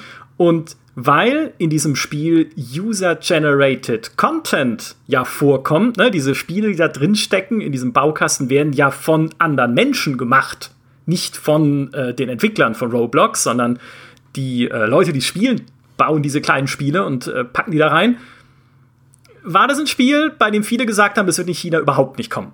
Weil so diese Art von Inhalt natürlich immer ein Risiko ist, weil da immer alles passieren kann und so stark wie dort reguliert wird, kann es gar nicht gehen. Aber jetzt ist es doch da und hat aber, und das ist absolut absurd, wenn man durchscrollt, einen riesen Wust an Regeln, die zu, zu einem sehr großen Teil einen sehr großen Interpretationsspielraum haben. Also genau das, was du sagst. Es wird zum Beispiel kein Blut, keine Gewalt und so, das mhm. ist klar, aber dann zum Beispiel, dass intensive Kämpfe nicht dargestellt werden sollen. Was ist denn intensiv? Wer entscheidet das denn? Ja, ist es irgendwie schon zu intensiv, wenn sich Leute mit Fäusten verprügeln oder brauche ich schon ein Schwert dazu oder eine Schusswaffe? Also einfach so bewusst schwammige Formulierungen, um sich das äh, so weit offen zu halten oder dass irgendwie nicht über andere Religionen gesprochen werden darf oder die Religionen anderer Länder du sagst, was sind denn die Religionen anderer Länder? Hm. Sind es Religionen, die es in China nicht gibt? Sind es, also, weiß ich nicht, ne? Und ganz, ganz, also eine Riesenliste, äh, Riesenliste äh, von Regeln, in denen sich auch viele wiederfinden, die wir jetzt schon oder die ich vorhin auch schon besprochen hatte, was Zensur angeht. Auch ganz allgemein keine politischen Inhalte oder auch immer wieder äh, zitiert und unter anderem ja auch als Begründung angeführt wurden, äh, worden damals bei dem Blitzchung-Skandal, als ja ein Hearthstone-Spieler bei einem Turnier äh, Hongkong, die die Proteste in Hongkong ähm, erwähnt hat und äh, daraufhin gesperrt wurde, ist dieser Punkt, was nicht erlaubt ist, auch in Roblox nicht, sind Verletzungen der nationalen Ehre. Mhm. Das heißt, was ist das denn? Was ist die nationale Ehre und wie kann ich sie verletzen in einem Videospiel? Auch nach dieser Blitzchung-Sache hat ja dann damals der Weibo-Account von Blizzard in China, der aber nicht von Blizzard geführt wird, sondern, also Weibo ist ja das chinesische Twitter sozusagen, sondern von ihrem Partner von NetEase, sich entschuldigt und äh, für diesen Vorfall und versprochen, die, äh, die Ehre des Heimatlandes zu verteidigen. Ich weiß nicht mal ganz genau, wie der Wortlaut war, oder den mhm. Stolz Chinas zu verteidigen. Und das sind einfach diese, ja, diese, diese weiten Begriffe, in die du, wenn du irgendwas Unliebsames siehst, einfach auch sehr viel ad hoc hinein interpretieren kannst, um es verbieten zu können. Ich meine, das macht ja, also zum Beispiel das Beispiel, was du vorhin hattest, mit dem, man soll bloß keine Kämpfe zeigen, aber dann gibt es diese Militärsache. Ich meine, Kämpfe können ja in vielerlei interpretiert werden. Ne? Vielleicht ist also äh, äh, äh, gegen den Staat rebellieren oder sonst irgendwas. Ne? Also, aber dieses für Militär sein ist ja was ganz anderes. Da geht's ja gar nicht um das, den Kampf an sich. Da geht's ja viel mehr um diese Idee, diese Ideologie des Staates. Und ich habe ein anderes, wenn wir ein paar lustige Beispiele ziehen, jetzt gerade war ja Olympia und äh, Tencent hat das übertragen und hm. äh, ich habe erstes Taiwan reinmarschiert, dann haben sie schnell, schnell weggeschaltet zu einem Talkshow und kurz danach kam China und haben nicht rechtzeitig zurückgeschaltet an China und die Chinesen konnten den Einmarsch der chinesischen äh, Teams nicht sehen. Weil, ja. und Tencent musste sich dafür entschuldigen, dass das passiert ist und bla bla bla. Aber konnte natürlich nicht sagen, ja, weil die Taiwanesen reingekommen sind, die wollten mir da nicht zeigen, sondern können jetzt nicht sagen, gibt's ja nicht Taiwan. ähm, ja. Und das ist halt, und natürlich, ne, wir gucken drauf und das ist für uns halt sehr absurd. Ne? Ich meine, wenn wir wenn wir wirklich radikalere Beispiele suchen wollen, müssen wir nach Nordkorea schauen. Das ist ja noch radikaler, also deutlich, deutlich ja. krasser, wie, wie, dort diese ideologischen Ideen aufrechterhalten werden. Ähm, aber wenn wir das jetzt nehmen und verstehen, guck mal, der Staat ist schon, also der Staat weiß um seine Supermacht. Der Staat ist, also der Staat sich, also der, der, äh, die chinesische Regierung hat ja selber gesagt, es wird noch sehr, sehr viele Generationen dauern, bis sich der Sozialismus und der Kommunismus wirklich entfalten wird und sie sind sich selber bewusst, ne, dass, dass sie diesen Weg gehen äh, wollen und so weiter. Dann wird ja eine Sache äh, klar, dass zum Beispiel ein China, anders vielleicht als unsere Gesellschaften, niemals argumentiert, wie wir zum Beispiel so oft argumentieren mit, wir wollen, dass die Unternehmen erfolgreich sind, weil das sind ja auch Arbeitsplätze, ne? das sind ja auch Steuerzahler und so weiter. Sondern die Argumentation, der Fokus äh, von China ist immer, wir müssen diesen jetzt benutze ich wieder diesen Begriff, diesen totalitäre, das totalitäre System, worin sich Individuen über unsere äh, Strukturen und Ideen und so weiter selbst definieren sollen. Das ist unsere Kernaufgabe. Wenn unsere, wenn unsere Unternehmen dabei super erfolgreich werden, super. Ne, siehe Tencent. Und ich habe Tencent ist da, und dann, dann merkt man halt, dass für Unternehmen natürlich das ein dopp krasses, doppelschneidiges Schwert ist. Denn Tencent ist nur so erfolgreich und, äh, wie gesagt, der nicht wahrscheinlich, ähm, der absolut äh, weltweit stärkste Spieleunternehmen, weil sie diesen, diese Chance hatten, in China so krass zu expandieren, ohne dass wirkliche Wettbewerber da waren. Aber die andere Seite der Medaille ist, ja, mit, also mit dieser Entscheidung, die du ja am Anfang angesprochen hast, dass die diesen Weg gehen mit dem, also sozusagen hart, dieser das harte Verbot von äh, Jugendlichen unter 18 Online-Spiele beschränkt zu spielen, haben, also diese eine Entscheidung hat, äh, ich glaube, es war äh, im Economist, ich weiß nicht mehr genau wo, äh, haben die geschrieben, das hat, ich schau mal gerade, ich muss eine Billion, und zwar wirklich Billion, also nicht Billion und dann im Deutschen Milliarde, sondern wirklich Billion, also im Englischen Trillion, äh, Dollar Aktienwerte zerstört in China. In Deutschland ja. würde dieser Politiker nie wiedergewählt werden, wahrscheinlich. Also, oder nicht mehr lobbyiert werden, um genau zu sein. Und das ist natürlich eine spannende Beobachtung und natürlich für Unternehmen unglaublich herausfordernd. Ja, definitiv. Es ist aber auch wieder erklärbar mit dieser kommunistischen Logik des Gemeinwohls, weil diese Entscheidung, die sie getroffen haben, lag auch oder kam auch daher. Wie gesagt, es gibt diese Jugendschutzmechanismen ja schon länger. Wir haben auch schon in unserem Tencent-Podcast darüber gesprochen, dass sie erst vor kurzem verschärft wurden auf weniger Spielzeit für Minderjährige, dass Tencent mit Experimenten angefangen hat, das Alter der Leute zu verifizieren ja. über die Kamera in ihrem Smartphone, die dann zugreift auf staatliche Datenbanken. Und all das basierte aber nicht auf Willkür oder wie man auch teilweise in Kommentaren gelesen hat, dass China ein so Gaming- und Spielefeindliches Land sei, sondern auch auf den Beschwerden von Eltern, mhm. die gesagt haben, wir kriegen diesen Zugriff auf unsere Kinder nicht mehr, die verbringen zu viel Zeit am Bildschirm und es betrifft vor allem, ich glaube, zu äh, 90 Prozent der videospielabhängigen Jugendlichen in China sind Jungs und 70 Prozent davon kommen aus Arbeiterfamilien. Also es betrifft halt vor allem ärmere Familien, die vielleicht den Boom halt noch nicht so sehr mitbekommen haben, wie so die, die Mittelschicht. Und die natürlich aber trotzdem für China enorm wichtig sind, für die dortige Industrie. Und wo sie Angst haben, wenn diese, wenn diese Familien zerbrechen würden, wenn diese Videospielabhängigkeit sich dort tatsächlich festsetzt, dass das sehr, sehr nachteilig wäre für ihr ganzes politisches System, weil sie dann plötzlich eine ganze Arbeiterklasse, Schicht, wie auch immer man sowas nennen möchte, haben, die äh, nicht mehr funktioniert, die einfach kaputt ist durch dieses Phänomen Online-Spiele. Das ne, wäre jetzt nicht meine Argumentation, aber so zumindest die, die Resonierung dahinter. Äh, ich habe auch jetzt ganz kurz äh, vor dem Podcast noch mit dem Daniel Illy gesprochen, einem Psychiater aus Berlin, der auch schon mal bei uns zu Gast war. Liebe Grüße an der Stelle und ihn gefragt, ja, aber glaubst du denn, dass das sinnvoll ist? Also glaubst du denn, dass es etwas bringt, Kindern diese Spielzeit so drastisch zu begrenzen? Und er sagt auch, nee, pauschale Verbote hält er nie für sinnvoll, mhm. weil Kinder so gar nicht, also überhaupt nicht lernen können, mit diesem Medium richtig umzugehen.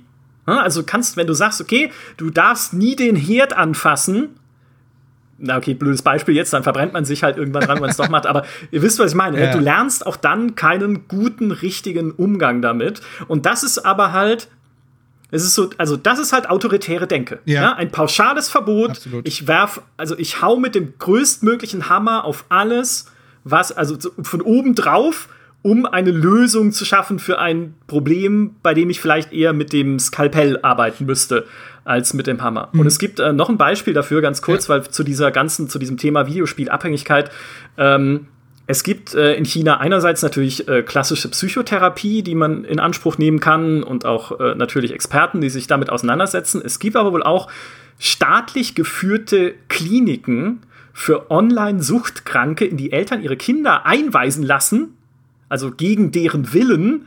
Und dort gab es auch schon sehr unschöne Berichte und Kontroversen, dass dort zum Beispiel mit Elektroschocktherapie gearbeitet wird, mit Schmerztherapie, dass jemand zu Tode geprügelt wurde oh und dass es in diesen Institutionen eine quasi militärische Disziplin und Führung gibt, weit abseits von gesetzlicher Regulierung, also wie ein Straflager mhm. eigentlich. Und das ist auch das passt für mich zu dieser ja zu, zu dieser Holz zu dieser Holzhammer-Methode einfach alles so ne, dann müssen wir jetzt halt dra richtig drauf prügeln. Ja, also ich bin ja kein Psychologe oder Therapeut oder irgendwie sowas. Aber eine Sache, die ich mich dann auch natürlich frage, ist natürlich immer die Gefahr, äh, es ist ja dann plötzlich erlaubt und dann kann man ja dazu neigen, in die Überkompensation zu gehen. Ich glaube, das ja. haben wir mal, glaube ich, gesehen.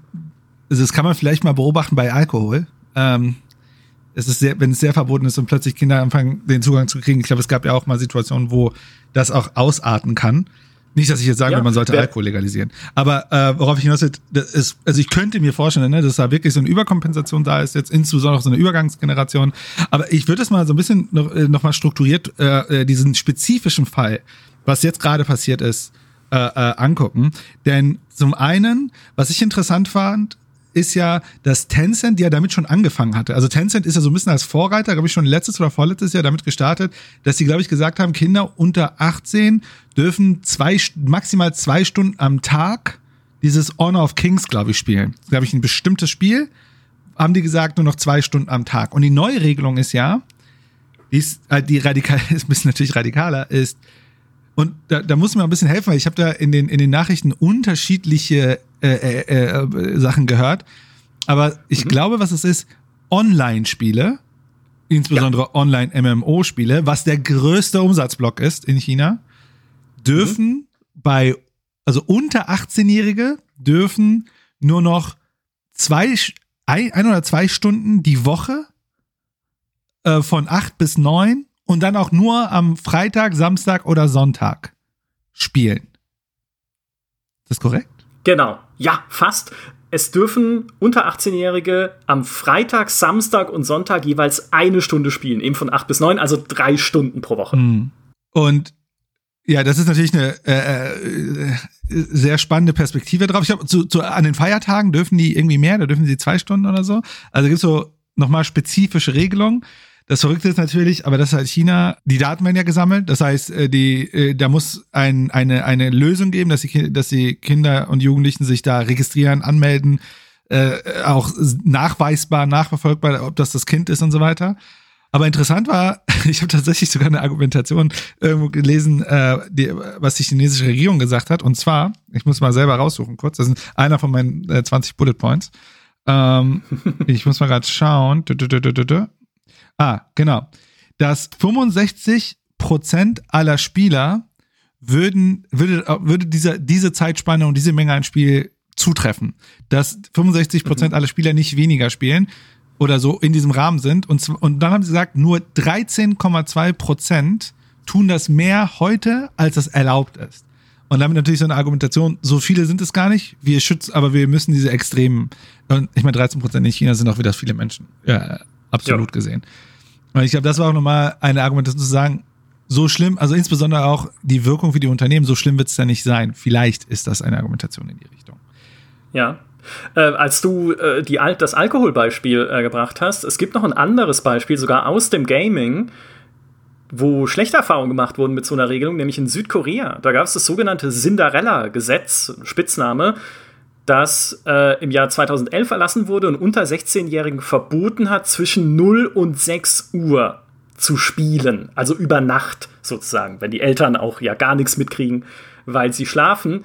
Und das hat zu einer Kriminalisierung geführt, sogar am Ende, weil sie dann die Ausweise von Eltern und Verwandten geklaut haben. Mhm. um sich darüber anmelden zu können und diese Altersverifikation äh, zu umgehen. Und dieses Gesetz wurde jetzt tatsächlich im August 2021 zurückgenommen.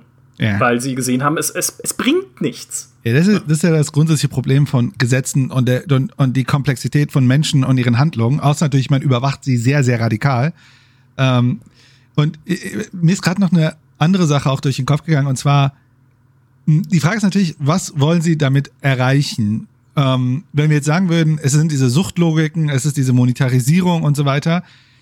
Ich meine, wenn man, ich, ich meine, das ist der chinesische Staat, aber die Frage ist natürlich, wo macht es eigentlich Sinn, wirklich anzusetzen? Ich meine, ich würde jetzt mal behaupten, Computerspiele per se sind ja nichts Schlechtes. Ich habe sehr viel Computerspiele gespielt und aus mir wurde jetzt kein, kein, keine Ahnung, unproduktives äh, Arbeiter der Gesellschaft oder so. Oder ich glaube, das gilt ja bei mhm. vielen Menschen. Manche böse äh, oder schlaue Zungen würden behaupten, da sind noch, eignet man sich nochmal sehr spannende Fähigkeiten an. Aber äh, genau, also die Frage ist ja, warum setzt man den Kindern an und geht nicht zu den Unternehmen und sagt so, äh, wie wär's, wenn die nicht mehr solche Logik machen? Ich meine, das Belgien hat es ja mit äh, Electronic Arts gemacht, da sie gesagt haben, ey, da sind wirkliche Suchtlogiken drin. Weil ich glaube schon, dass es gewisse Sachen gibt, also ich würde halt nicht in das Extrem gehen und sagen, alles sollte erlaubt sein. Hm, also ich würde auch nicht wollen, dass meine Tochter in einem Casino spielen geht und so ein Kram. Aber mhm. dann setze ich ja nicht bei meiner Tochter, also zum Teil schon, aber zum anderen würde ich ja jetzt nicht sagen, das, was wir den Kindern geben und was die Unternehmen ja gerade produzieren, was ja auch gezielt auf diese Kinder abzielt, das ist ja eigentlich das fundamentalere Problem. Also, ja, ja. man erzieht ja eher über die Spiele die Kinder dahin. Und ich glaube, da ist es eine Herausforderung. Aber wie gesagt, das ist der chinesische Staat. Ich glaube nicht, dass er auf uns hört. Vielleicht nicht, aber das ist so ein bisschen, das ist schon ein, ein Aspekt dieser, dieser Doppelköpfigkeit, dieser Zweigesichtigkeit, die ich meine beim Umgang mit Gaming. Weil du hast, genau wie du sagst, ne? Also theoretisch könntest du ja einfach sagen, solche Spiele äh, verbieten wir komplett. Auch Glücksspielelemente, weil das ist so die letzte Säule auch dieser äh, ja, Verbotspolitik, dieser Regulierungspolitik ist ja das Glücksspiel, das in China seit der Machtübernahme der, äh, der Kommunistischen Partei seit 1949 verboten ist, offiziell aber auch nicht ganz, weil es gibt staatliche Lotterien, war ja in Deutschland auch lange Zeit so, Glücksspiel ist verboten, aber Spiel Lotto, ne?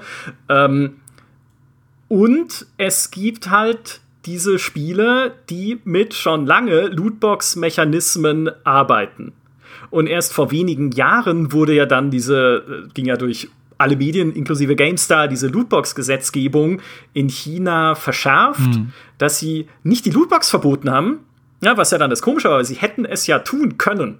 Also wenn jemand die Macht hat, in seinem Land das komplett zu untersagen, wäre es China, sondern nein, was sie getan haben, ist einfach nur Hersteller dazu verpflichtet, dass sie die Beutechancen angeben müssen mhm. auf den Lootboxen. Was natürlich Blizzard sofort umgangen hat in Overwatch, indem sie die Lootboxen nicht mehr zum Kauf angeboten haben, sondern virtuelle Währung zum Kauf angeboten haben. Und wenn du Währung kaufst, gibt es eine Lootbox geschenkt dazu. Und wenn es ein Geschenk ist, muss ich die Drop-Chancen nicht angeben. Ich weiß nicht, ob das immer noch so ist, aber Sehr das ist jede Regulierung. Äh, Regelung, die da äh, der Staat getroffen hat.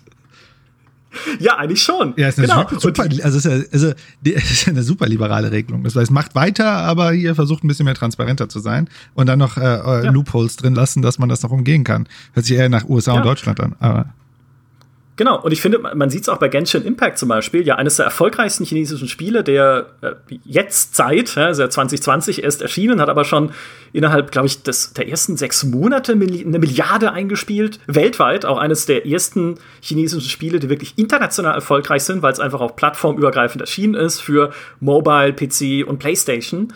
Und ich habe das, äh, ich hatte das lange nicht gespielt. Äh, Demi war bei uns der Einzige, der es wirklich gut kennt. Und ich habe mir gedacht, komm, für diesen Podcast spielst du jetzt mal, um zu gucken, einfach wie da die Monetar äh, Monetarisierung funktioniert. Und das ist ja dieses Gacha-Prinzip, ne? mhm. ne? wo es eigentlich ursprünglich diese Gacha-Automaten, da kommt es ja her, wo du so Kügelchen rausziehst mit einer zufälligen Figur drin, mehr oder weniger. Ja, also äh, wie, wie früher die, äh, gab es ja auch bei uns so diese Automaten, wo dann immer so ein zufälliges Geschenk drin war, was man dann rausziehen konnte. So, und in Genshin Impact ist es so, dass man zusätzliche Charaktere oder Waffen kriegen kann nach dem Zufallsprinzip, wenn man ein Gebet äußert. Und da kennt man auch die Dropchancen, weil auch die müssen sie in China angeben. Ein Vier-Sterne-Charakter, es gibt insgesamt fünf Sterne, aber alles unter vier ist halt ne, das heißt, ja keiner haben. Also ein Vier-Sterne-Charakter hat eine Drop-Chance von, glaube ich, 5,1% Ein Fünf-Sterne-Charakter oder halt auch eine Fünf-Sterne-Waffe, die du als Ausrüstung anlegen kannst, hat eine Drop-Chance von 0,6% Und dann gibt es so besondere Ereignisse im Spiel, die dann sagen, hey, aber die Drop-Chance von diesem Fünf-Sterne-Charakter ist jetzt verdoppelt, äh, Quatsch, um 50% erhöht. Und dann steht in China also ich habe es jetzt selber so nicht gesehen, aber halt nachgelesen, steht dann halt klein der Hinweis drunter, diese 50-prozentige Erhöhung bezieht sich auf die 0,6 Prozent. Also jetzt hast du 0,9 Prozent Drop-Chance. Ja, 50 Prozent hört sich ja gut an. Ja, eben, 50 Prozent ja, äh, klingt halt nach richtig, nach richtig viel, ja. Und äh, um diese Gebete durchführen zu können, um an neue Charaktere zu kommen, musst du äh, man kann Währung auch im Spiel sammeln, aber so das Gewünschte und womit sie ihren Umsatz machen, ist, du kaufst, jetzt pass auf, du kaufst Kristalle im Shop. Diese Kristalle konvertierst du in Urgestein, dieses Urgestein konvertierst du in Schicksal und dieses Schicksal benutzt du, um dieses Gebiet zu kaufen und halt einen Charakter oder eine Waffe ziehen zu dürfen in dieser Lotterie. Also eine Dreifach-Conversion, damit du ja nicht mehr nachvollziehen kannst, wie viel Geld du ursprünglich eigentlich für diese Kristalle ausgegeben hast. Weil ne, je länger die Kette wird, desto weniger kann man ja den Wert des Charakters in Zusammenhang bringen mit dem Wert, den man da äh, von der Kreditkarte äh, hat wegfliegen sehen. Plus, äh, es gibt noch so Mitleidsmechanismen, dass wenn du zehnmal äh, Schrott gezogen hast, kriegst du halt einen 4-Sterne-Gewinn geschenkt. Und wenn du 90 Mal Schrott gezogen hast, kriegst du einen 5-Sterne-Gewinn. Einfach so, um so Leute zu belohnen, die schon völlig verzweifelt sind, weil sie einfach äh, gar nichts ziehen. Und das ist. Und das, das perfide daran ist nicht diese Mechanik, weil die gibt es schon lange, die gibt es in ganz vielen Spielen in Asien. Das perfide daran ist, wie Genshin Impact sie integriert, weil sie absolut unaufdringlich ist. Es gibt zwar irgendwo den Punkt, wo das Spiel dir das natürlich erklärt und sagt, hey, hier kannst du diese ganzen Gebete machen und die Sachen holen und so, aber Genshin Impact zieht dich eigentlich rein durch seine wunderschöne Open World, das sieht alles so ein bisschen nach Zelda, Breath of the Wild aus. Sogar die Geräusche klingen irgendwie ein bisschen nach Zelda, wo es schon so ein bisschen grenzwertig ist, wo ich sage, hm, hat da jemand ein bisschen arg äh, gut nachgeschaut bei Nintendo. Aber dann hast du halt auch noch nette Story-Sequenzen. Die Charaktere sind zwar mit diesem Lolly-Niedlichkeitsstil so äh, gemacht, halt, den, den, man so typisch kennt aus asiatischen Spielen, ist jetzt nicht ganz mein Stil, aber sie sind sehr detailliert gestaltet, sehr liebevoll. Sie werden im Spiel sympathisch vorgestellt, dass du denkst, hey, den will ich aber unbedingt hier in meinem Heldenteam haben, weil er so ein netter, verzweifelter, charismatischer Barde ist oder so, den ich jetzt gerade getroffen habe. Und eigentlich lässt dir das Spiel alle Zeit der Welt. Du kannst diese Welt erkunden, du kannst da Charaktere kennenlernen, du kannst viel Zeit darin verbringen und sie setzen dann am Ende auf etwas, was sie Pay for Love nennen. Also wenn du das Spiel liebst, dann gibst du darin irgendwann Geld aus. Aber durch dieses Geld ausgeben begibst du dich halt in eine Glücksspielspirale aus Liebe zum Spiel. Und, na, wenn man das so erklärt, würde jeder denken, oh mein Gott, warum? Warum macht man das? Aber es funktioniert, äh, was man unter anderem in den Umsätzen sieht. Ich habe es selber erlebt, ne? also es zieht dich schön rein, es macht Spaß, sich in dieser Welt zu bewegen. Und es gab sogar einen Bericht in der Washington Post, äh, wo der Autor halt geschrieben hat, es war, es war einfach ein tolles Erlebnis und er hat selber irgendwie 140 Dollar da verpulvert, bevor er überhaupt gemerkt hat, was er da macht. Weil er einfach einen Charakter so nett fand, dass er ihn unbedingt haben wollte. Und das darf man. Ja, also da, das ist dann, klar kannst du wieder sagen, ne, dass junge Leute dürfen jetzt nicht mehr spielen. Das richtet sich dann Erwachs an Erwachsene, die ja mit ihrem Geld machen können, was sie wollen. Ja? Aber reguliert ist es bis auf diese Drop-Chancen in China nicht. Ja, Stand jetzt. Das ist schon, also wenn du das erzählst. Aber ich glaube, das ist eine eigene.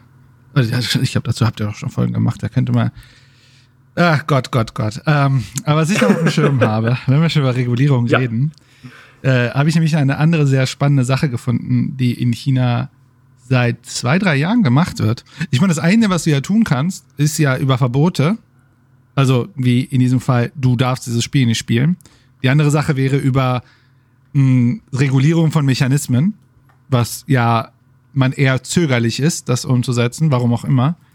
Ähm, aber es gibt noch ein drittes Werkzeug, was die chinesische Regierung wohl seit 2018 sehr gerne benutzt. Und zwar ist es, alle Spiele müssen ja dort genehmigt werden. Und die, die durchlaufen ein Verfahren. Und was sie halt gemacht haben, ist, die haben das Verfahren langsamer gemacht, indem sie weniger Spiele im Jahr bearbeiten. Sie sagen halt, weil sie viel, zu viel zu tun haben. Aber das ist tatsächlich ganz spannend, denn ich hatte eine Statistik gesehen, 2017 wurden noch 9600 Spiele in China geprüft und 2018 waren es nur noch 1028.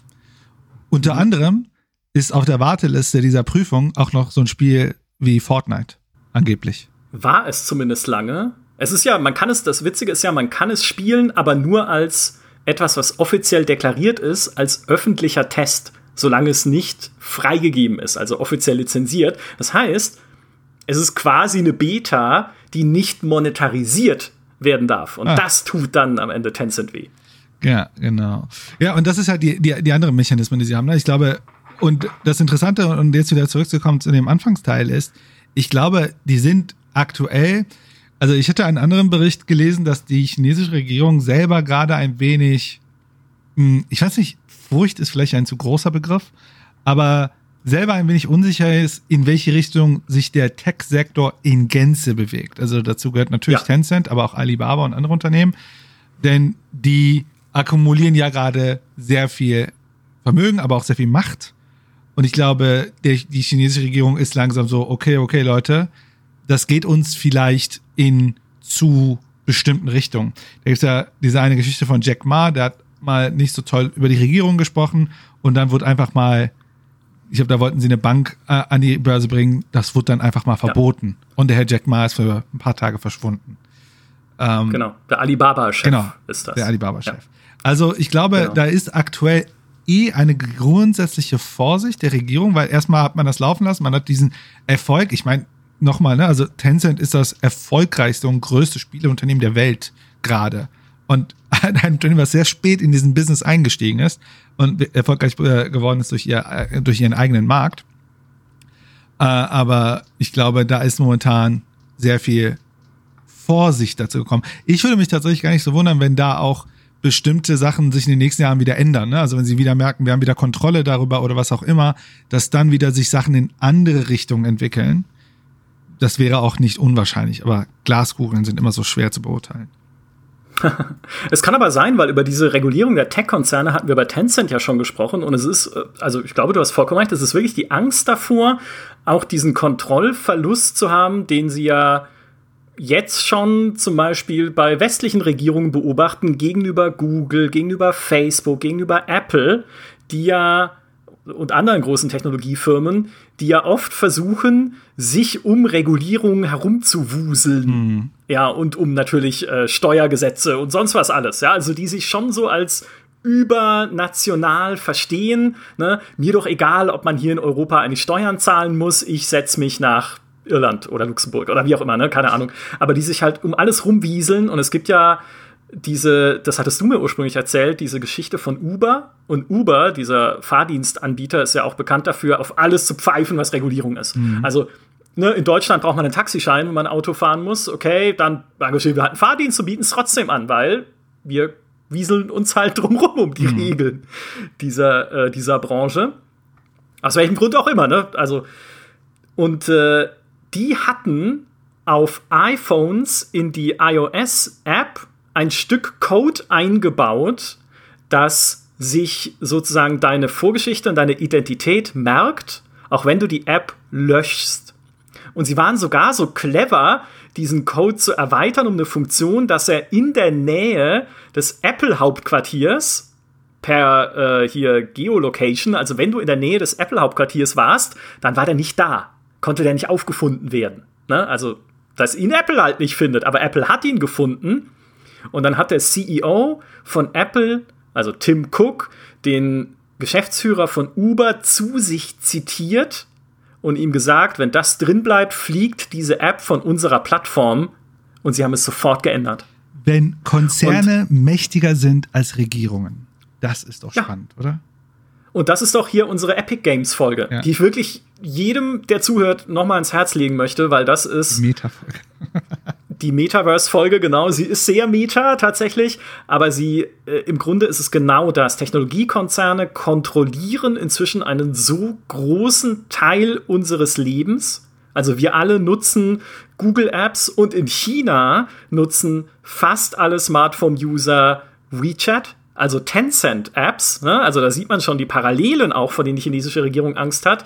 Genau, wir nutzen Facebook, wir nutzen Amazon natürlich, wir nutzen all diese äh, ja, Services der großen, der großen Konzerne.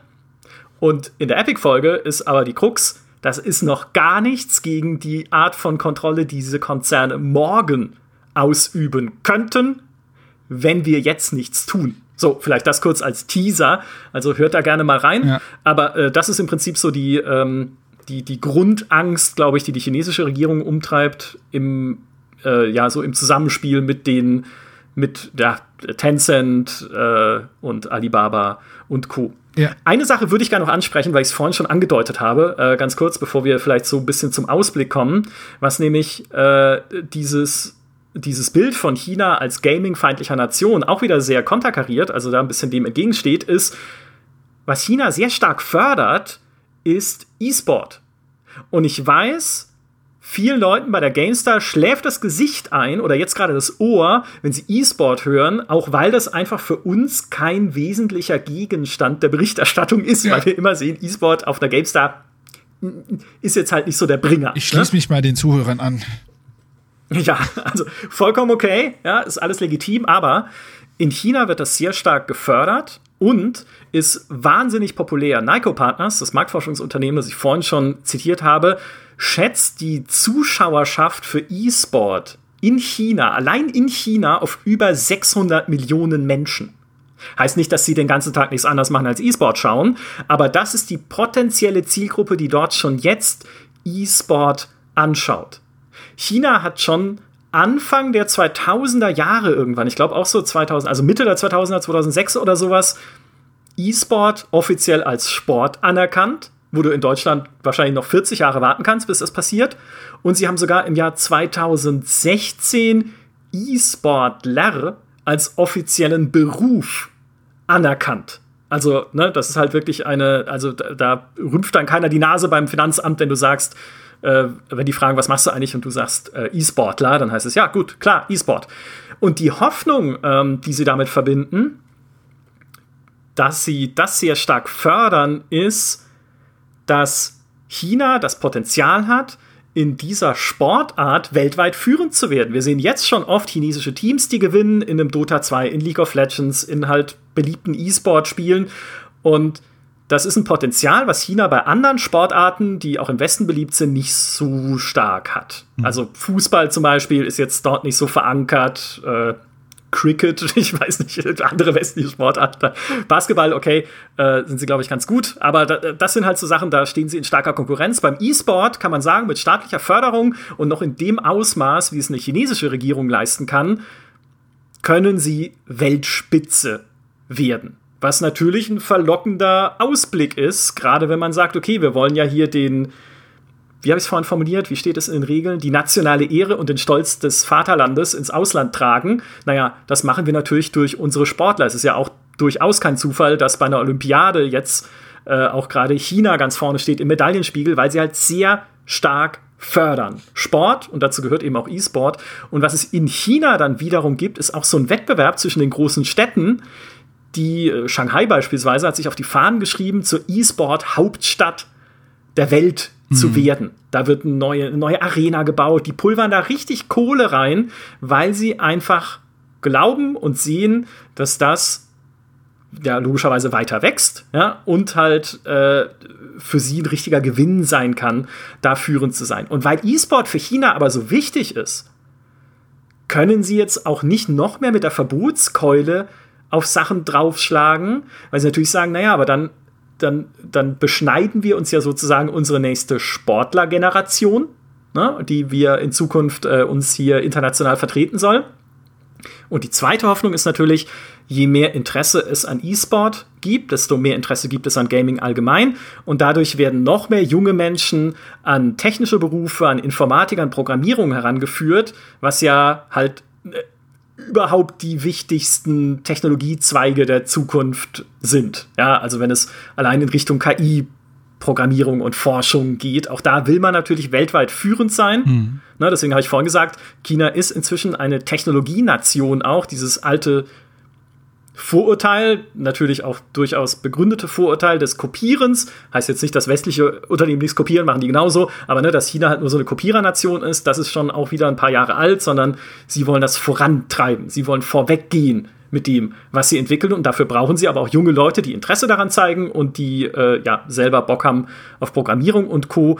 Weshalb ja dann China auch jetzt großen Wert drauf legt, bei Spielen die Bildungswerte äh, zu betonen. Sind dann zwar zum Teil auch wieder patriotische Werte, wie zum Beispiel in Peacekeeper Elite, dass man doch dem Militär beitreten könnte, wenn man wollte, aber eben auch einfach, hey, bei einem Roblox jetzt ne, war auch ursprünglich der Plan zu sagen, hey, dann können das Schulklassen benutzen und die Lehrer können wiederum ihre Schüler nominieren für Programmiercamps, wenn sie da besonders geschickt sind, damit wir uns da einfach so eine neue Generation von Programmierern heran züchten. Und das gehört halt, wie gesagt, auch für mich zu diesem gespaltenen Eindruck, der entsteht. Auf der einen Seite regulieren wir, was alles, was wir regulieren können, so ungefähr. Und auf der anderen Seite fördern wir aber auch, weil wir da Zukunftspotenzial sehen.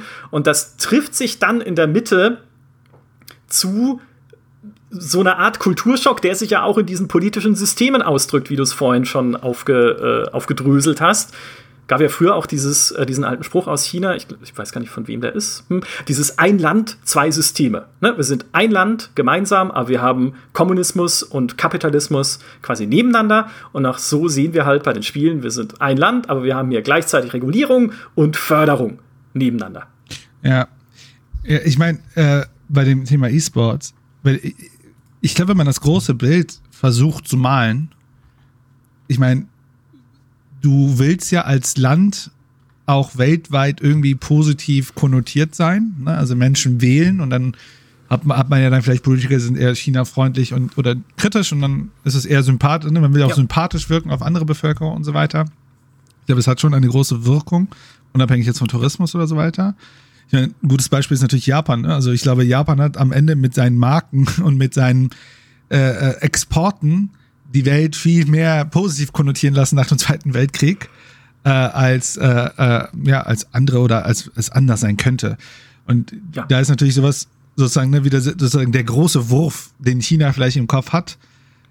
Ne, was ist denn kulturell, was wir exportieren können, was wir auch wirklich auch, ich nehme mal so ein Wort wie dominieren können? Ich weiß nicht, ob jetzt chinesische Folklore im Westen jetzt seinen Zugang, Zugang dazu finden, aber sowas wie E-Sports und wo sie schon stark sind.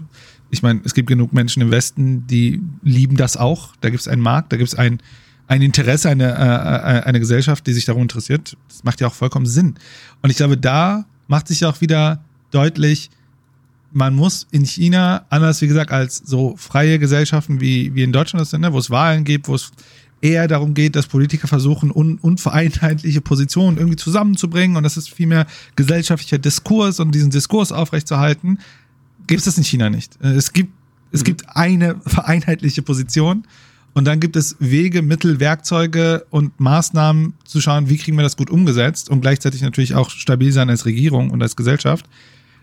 Und dann ist es das. Und wie gesagt, wenn ich sowas höre, für mich ist es so, ja, kann ich sehr gut nachvollziehen. Ähm, ich glaube, das ist natürlich für uns, die halt in einem ganz anderen Werte- und Ideologiesystem groß geworden sind, äh, kann es hier und da zu Herausforderungen kommen, das manchmal nachzuvollziehen. Aber, aber, aber, jetzt haben wir eineinhalb Stunden fast politisch, sehr viel politisch äh, über, über China geredet. Jetzt würde sich ja. vielleicht ja der geneigte Zuhörer oder Zuhörerin fragen, was hat das denn jetzt mit mir zu tun? Oder? Ja, natürlich, mit dir ähm, konkret. Also nicht mit Nein, mir also konkret, mit, natürlich auch mit mir mit als Spieler. Genau. Aber mit der, mhm. mit äh, Spieler sein. Jetzt ändert sich das ja, in China. Richtig. Die tun mir ja leid, die jungen Leute, oder auch nicht. Ist eh nur schon, was sie spielen oder nicht. Ähm, hast du eine Idee, was das Auswirkungen haben könnte auf uns hier in Deutschland? Global, weltweit, in der Geschichte? Naja, die eine zumindest, die recht offensichtlich ist, ist, wir werden einfach mehr Spiele aus China spielen in Zukunft. Also jetzt vielleicht nicht wir beide oder vielleicht nicht mal die Leute, die uns zuhören oder so die klassische GameStar-Zielgruppe, aber das wird ein wichtiger werdender Teil dieses globalisierten Marktes, gerade weil, auch das haben wir letztes Mal ja schon besprochen, sich Firmen wie Tencent, wie auch NetEase, jetzt neu ein Alibaba, jetzt neu auch ein ByteDance, die TikTok-Betreiber, sich sehr stark einfach im Gaming engagieren und immer weiter verbreiten, auch ins Ausland, um dort Gaming zu dominieren. Ja. ja. Das wäre das, wär das eine, was ich sagen würde. Ja, also als ich diese Nachricht gehört habe, ist mir als erstes durch den Kopf gegangen, ich meine, du guckst da strukturell drauf und dann überlegst du, da gibt es eine Nachfragergruppe, die, die hat ein gegebenes verfügbares Einkommen, das fliegt jetzt weg. Das erste, was mir durch den Kopf gegangen ist, wir werden weniger Spiele sehen, die für Kinder unter 18 Jahren sind, vielleicht im Online-Bereich. Ah, dann habe ich mir gedacht, das kann sein. Ja, weil ja. das ist ja dann unattraktiv, das zu produzieren. Also Spiele, die eher, also diese Zielgruppe, es ist die Frage, gab es spezielle Spiel, äh, Spiele speziell für diese Zielgruppe oder waren sie einfach alle in einer Zielgruppe? weiß ich jetzt nicht im spezifischen Fall, aber grundsätzlich, ne, wenn du, wenn du, wenn man Marktanalyse macht, guckt man sich natürlich unterschiedliche Spielgruppen, äh, Spielergruppen an oder Zielgruppen an und versucht natürlich auch sein, sein Produkt dahingehend zu anzupassen. Hm, es kann sein, dass es vielleicht jetzt eine aus China kommend eine neue Richtung geht, dass man sagt, okay, die Kinder dürfen ja aber immer noch Offline-Spiele spielen, dass sich vielleicht da etwas ergibt, dass man sagt, okay, jetzt gibt es plötzlich einen Markt für Offline-Spiele für Kinder und da entwickelt sich das Potenzial dafür, weil, ne, die, wenn die Kinder spielen dürfen, dann tun sie ja wahrscheinlich dann das, anstatt halt diese Online-MMOs. Wie gesagt, das ist das, was ich verstanden habe, dass Online-Spiele verboten sind, nicht unbedingt mhm. Offline-Spiele. Ähm, das ist die andere ja. Sache, ne? Also so ein bisschen zu schauen, jetzt shiftet sich der Markt dort und ne, das Geld fließt dann halt jetzt irgendwo anders und Leute sehen jetzt eine äh, Option darauf. Das könnte natürlich jetzt ein, das könnte natürlich jetzt Tencent nehmen und sagen, cool, ne, da ist halt eine neue Opportunity, müssen wir schauen, wie wir draufgehen. Mhm, aber ich glaube, ich meine, Tencent hat eh eine Globalisierungsstrategie. Ich glaube, das befördert das nur. Ich meine, die sitzen in China und wir dürfen nicht vergessen, Tencents äh, äh, Anteilseigner sind überwiegend Südafrikaner. Ähm, mhm. Und dass da natürlich jetzt die Frage entsteht, oder ne, wenn jetzt Strategien in der Schublade lagen, so, wir müssen uns auch mal bewusst werden, dass das Ding immer wackeln wird. Wir müssen uns auf sicheren Beinen stellen und auch uns global sichern, weil wir machen halt sehr viel Umsatz inländisch. dass natürlich das vielleicht eine Globalisierungsstrategie befördern wird. Das heißt, es wäre dir die Frage, heißt es jetzt, spielen wir mehr Spiele aus China, weil die jetzt exportiert werden? Oder meine These wäre eher stärker, äh, Tencent wird stärker in, in den Einkauf gehen.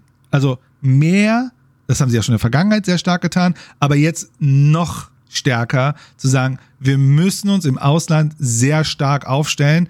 Nicht, vielleicht nicht nur mit kleineren oder mittelgroßen Studios, sondern wirklich ein dominantes Studio entweder akquirieren oder selbst aufbauen. In der Regel akquiriert man, weil selbst aufbauen ist mal sehr aufwendig. Das ist so die eine Bewegung, die ich, die ich gesehen habe. Denn ich würde sagen, es ist für Tencent gar nicht so schlimm. Also es ist schon schlimm, ne? es war sehr viel Umsatz weg. Aber ich glaube, für ein Unternehmen wie Activision Blizzard ist das deutlich schlimmer, weil die können das ja nicht kompensieren. Die sind ja schon woanders da. Aber ein Tencent kann das aus meiner Sicht sehr gut kompensieren. Einmal, weil sie die Macht haben, auch einfach die, die Liquidität haben. Und äh, äh, ja, weil sie das haben. Und ich glaube, was Tencent tun kann im Vergleich zum Beispiel auch vor, zu den, ich sag mal, ich meine, die meisten Gaming-Unternehmen sind ja keine richtig großen Player. Das sind so große Unternehmen, aber sind ja keine Microsoft oder kein, keine Ahnung, äh, Mercedes oder äh, Volkswagen, die also global sehr viel Gewicht haben. Was aber ich glaube, was für Tencent spannend ist, ist das eine, ne, zu schauen, dass sie im Westen stärker werden. Aber wir hatten ja mal ganz, ganz, ganz, ganz früher, ich glaube vor, das war die Folge, wo ihr mich zum ersten Mal eingeladen habt. Was für diese Unternehmen natürlich sehr spannend ist, ist zu schauen, wie können wir den Markt erweitern? Und da gibt es halt mhm. Länder, die sind einfach, haben ein unglaublich hohes Potenzial. Äh, Indien hat unglaublich hohes Potenzial, Brasilien hat ein unglaublich hohes Potenzial. Da gibt es noch ganz viel un, äh, äh, un, äh, ausgeschöpftes äh, äh, Gamertum. Äh, und ich ja. glaube, das ist, könnte auch eine Richtung, also eine frühzeitige Richtung sehen, sagen, ey, wenn wir das doch in China hinbekommen haben, diesen, wo die Leute früher nicht so viel Zugänge hatten und diesen Markt zu bespielen, das kriegen wir doch auch in Indien oder in, in Brasilien stärker hin. Und das wäre ja. die andere Richtung. In, ja, in Gänze Indonesien und Thailand. In Gänze ist, besteht eine Gefahr für den äh, gewöhnlichen Spieler, dass es jetzt wie eine Tendenz wieder zu einer Konsolidierung gibt. Das bedeutet immer, wir kriegen mehr das Gleiche. Kann sein, muss aber nicht. Das ist jetzt viel zu weit gedacht, glaube ich. Ich, das glaube ich auch nicht unbedingt. Also nicht, dass es notwendigerweise äh, wäre. Ich wollte gerade noch hinzufügen, Indonesien und Thailand sind auch noch zwei wichtige Wachstumsmärkte in Asien, die sich gerade entwickeln. Neben Indien natürlich als riesigem Markt, der noch recht unerschlossen ist. Ähm, was, äh, wo ich absolut zustimmen würde, ist eben diese Orientierung ins Ausland. Äh, was ich aber glaube, ist, dass sie auch versuchen, die Spiele, die in China entwickelt werden, zugänglicher zu machen für ein ausländisches Publikum, weil sie bei Genshin Impact gesehen haben, dass es geht, wenn man vor allem an die Konsolen auch denkt. Ne, solange es halt zumindest noch klassische Konsolen gibt. Wenn wir erstmal im Cloud-Gaming-Bereich sind, wird das alles noch einfacher. Wenn alle Geräte zu einer Cloud verschmelzen, die letztlich auf jedem Bildschirm ausgespielt wird, den du willst, ja, bis zur Smartwatch vielleicht am Ende, keine Ahnung, ob man darauf dann Fortnite aufspielen kann. Aber mhm. Genshin Impact ist ja so erfolgreich geworden, weil es einfach nicht in Anführungszeichen nur ein chinesisches Mobile Game war, wo vielleicht viele gesagt hätten, naja, da haben wir halt so die üblichen Vorurteile und äh, das ist ja eh nur äh, krass monetarisiert, was es auch ist. Ja, es wäre ja nicht mal ein Vorurteil, sondern real. Aber ja, uns gar nicht erst ausprobiert hätten, aber dadurch, dass es dann auch auf der PS4 war, dadurch, dass es auf dem PC war, dadurch, dass es noch auf die Switch kommen soll zumindest und diese Zelda-Lookalike, äh, diesen Artstyle eh schon hat, schauen wir es uns einfach mal an und bam, haben sie eine Milliarde damit verdient. Und ich glaube, das das hat schon Schockwellen gesendet, mhm. auch durch diese chinesische Branche. Ja. Dass man sieht, hey, hier ist eine, also ich meine, man muss dazu sagen, äh, das Entwicklerstudio hinter Genshin Impact ist, das ist äh, keine Pommesbude, die haben 2400 Mitarbeiter, die haben eine, ein Budget von 100 Millionen Dollar in Genshin Impact gesteckt. Also das, ich glaube, 40 Monate Entwicklungszeit. Klassische Garagenstory. Das ist schon ein Großprojekt. Ja, genau. nur 100 Millionen. Da. Womit hast du angefangen? Ah, nur 100 Millionen und 40 Monate Entwicklungszeit. total romantisch. Äh, und aber diese, diese, wofür man China halt bisher nicht kannte, ist diese AAA-Produktion. Ja. ja. wirklich dieses, hey, wir setzen hier auf ein Großprojekt, um damit weltweit Erfolg haben zu können. Und das ist halt eine, oder war bisher eine Domäne der US-Publisher hauptsächlich. Und von Ubisoft, okay, die wollen wir nicht Und, und CD-Projekt. Also ne, halt so ein bisschen der westlichen und, Firmen. Und äh, du hast es gesagt und tatsächlich, du hast jetzt so einen Gedanken bei mir getriggert. Und Japan ja auch. Und also. Und Japan. Und das ist ja interessant, weil wir sagen, wenn nicht China Kultursystem, Japan ist ja auch vom Kultursystem nicht unbedingt komplett wie wir hier im Westen. Aber ich glaube, warum es vielleicht bei Japan so gut geklappt hat, ist auch einfach die Erfahrung, also die Praktiken, dass man auch verstanden hat, was gut funktioniert und was nicht und so weiter. Und da könnte tatsächlich Genshin Impact so eine Art Basis sein, woraus man, woraus jetzt diese Industrie auch lernen und sich weiterentwickeln kann. Und das könnte natürlich spannend ja. sein, dass, also diesen, also ich muss sagen, diesen Gedankengang hatte ich gar nicht, weil ich Genshin Impact peripher wahrgenommen habe.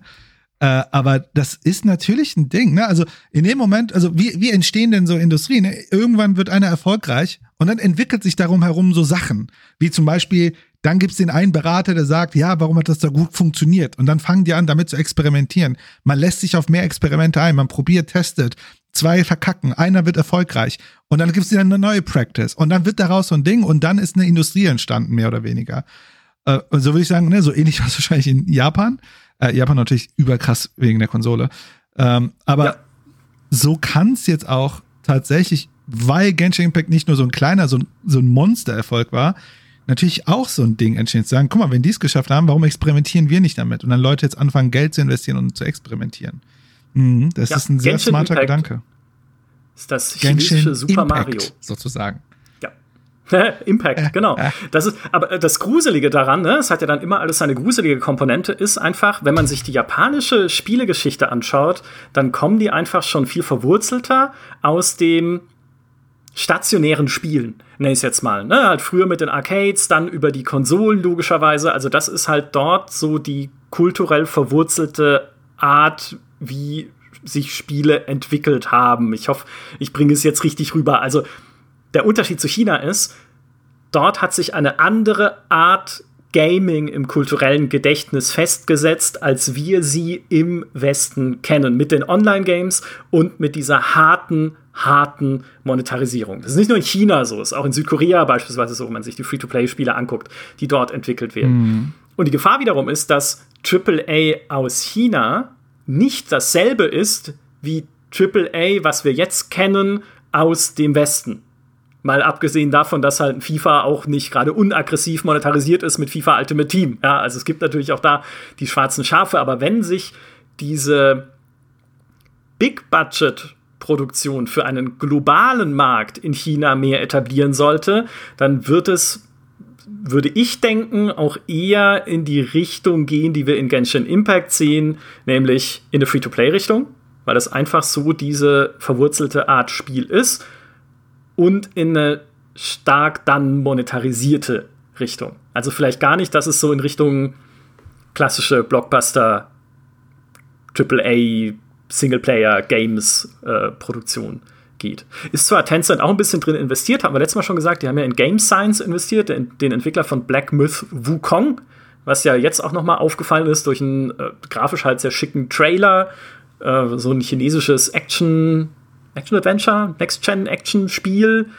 Ähm, aber ich, also ich würde eher tippen, dass es äh, dann die andere Richtung ist, dass man halt versucht, dieses Genshin-Prinzip jetzt dann auf andere Genres zu übertragen und damit weltweit erfolgreich zu werden. Und wie gesagt, es klappt ja. Also es ist jetzt nicht so, dass Genshin Impact hier den Sturm der Entrüstung ausgelöst hätte, sondern es hat sich, es hat sich sehr stark etabliert. Und wenn man das dann noch mal eins hoch übersetzt auf was ist in fünf, sechs, sieben, acht Jahren, wenn wir dann doch wieder mehr über Cloud Gaming sprechen, das ist ja immer hier unser, unser Thema, unser, unser Pet-Thema sozusagen, was immer, was immer mitschwingt, so wie ist es dann eigentlich, äh, wenn das Cloud Gaming kommt. Ich meine, es gibt jetzt schon Studien, dass es im Jahr 2028 allein in Asien über eine halbe Milliarde Cloud Gaming Benutzer, Benutzerinnen geben wird. Und wenn du das halt dann auf den weltweiten Markt umrechnest, also wir reden von über einer Milliarde Menschen, die man damit erreichen kann. Und wenn du sobald sich dieser Markt etabliert, wir sind noch nicht da. Ja, Stadia ist noch nicht ideal. GeForce äh, Now heißt es, glaube ich. Nee, doch. Äh, ist auch noch nicht ideal, genau, ganz gut, aber ne, wir sind noch nicht wirklich, die Technologie ist noch nicht etabliert da. Aber wenn es sich etabliert und du bist dann als chinesisches Unternehmen am Start mit den bestimmenden Spielen dieser Generation oder einigen bestimmenden Spielen. Ja, wahrscheinlich werden die Leute halt immer noch FIFA spielen, auch wenn es Cloud Gaming ist. Und natürlich werden sie auch Call of Duty noch spielen, vielleicht dann, wenn es Cloud Gaming ist. Aber nicht nur. Und das ist, glaube ich, so der nächste Schritt für diesen Markt, den sie jetzt schon anfangen vorzubereiten. Ne? Stell dir vor, wie stark verbreitet Genshin Impact erst gewesen wäre über die Cloud. Jetzt müssen sie ja noch Multiplattform und hey, wir machen es für jedes ja. Gerät, was irgendwie die Leute daheim haben. So hat halt jeder, jeder ein Gerät, das irgendwie drauf zugreifen kann. Also ja, das wäre eine Chance für sie. Bin halt ja ein bisschen skeptisch, ob die Spiele halt dann am Ende geil sind. Ich, vielleicht zwei, oder ob es Glücksspiele sind. Ja, vielleicht zwei Sachen. Das eine, das ist so ein bisschen meine Meinung. Ich glaube, Cloud Gaming wird extrem zusammen, zumindest wird es korreliert sein mit äh, 5G-Technologie. Auch wenn 5G mhm. Mobiltechnologie ist, also ich kann ja auch mit meinem Laptop äh, oder meinem Rechner auf die äh, auf 5G zurückgreifen. Das ist die Geschwindigkeit und die Latenz von 5G ist ein Gamechanger. Ich glaube, da, also wenn ein so 5G-Situation kommt, dass das schon Ruck machen könnte in Richtung Cloud, äh, Cloud Gaming oder welche Art auch da immer genutzt wird. Und das andere, und ich will mal versuchen, nicht fatalistisch zu sein, obwohl ich gerne das tue, ist, es wird immer, wenn es eine Nachfrage gibt nach einer Sache, wird es auch dafür einen Markt geben. Also für Menschen wie mich, die gerne so semi-komplexe komplizierte Spiele mögen, die jetzt nicht durchmonetarisiert sind, sind und so weiter, wenn es genug Menschen gibt, die das wollen, wird es auch produziert. Wird es AAA sein? Wahrscheinlich nicht. Ist es gut, dass es wahrscheinlich nicht AAA ist? Wahrscheinlich ja. Denn dann ist es kein Massenmarkt, sondern es ist dann mehr customized. Und ich glaube, das sehen wir ja schon, wenn wir auch heute auf Steam und so weiter schauen, dass ich schon mehr was für mich finde.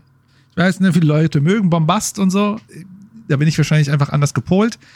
Aber ich glaube, dass die gute Nachricht ist, und das, daran glaube ich wirklich, und vielleicht sollten wir uns das mal alle so ein bisschen vielleicht so äh, bewusst machen.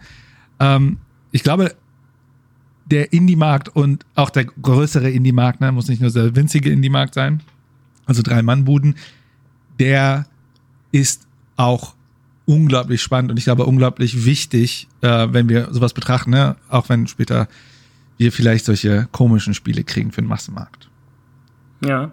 Wobei der in China ja leider sehr unterentwickelt ist. Ja, und jetzt noch sagen. schlimmer, glaube ich. Ja ich hätte gelesen, dass ja, relativ viele Studios geschlossen haben.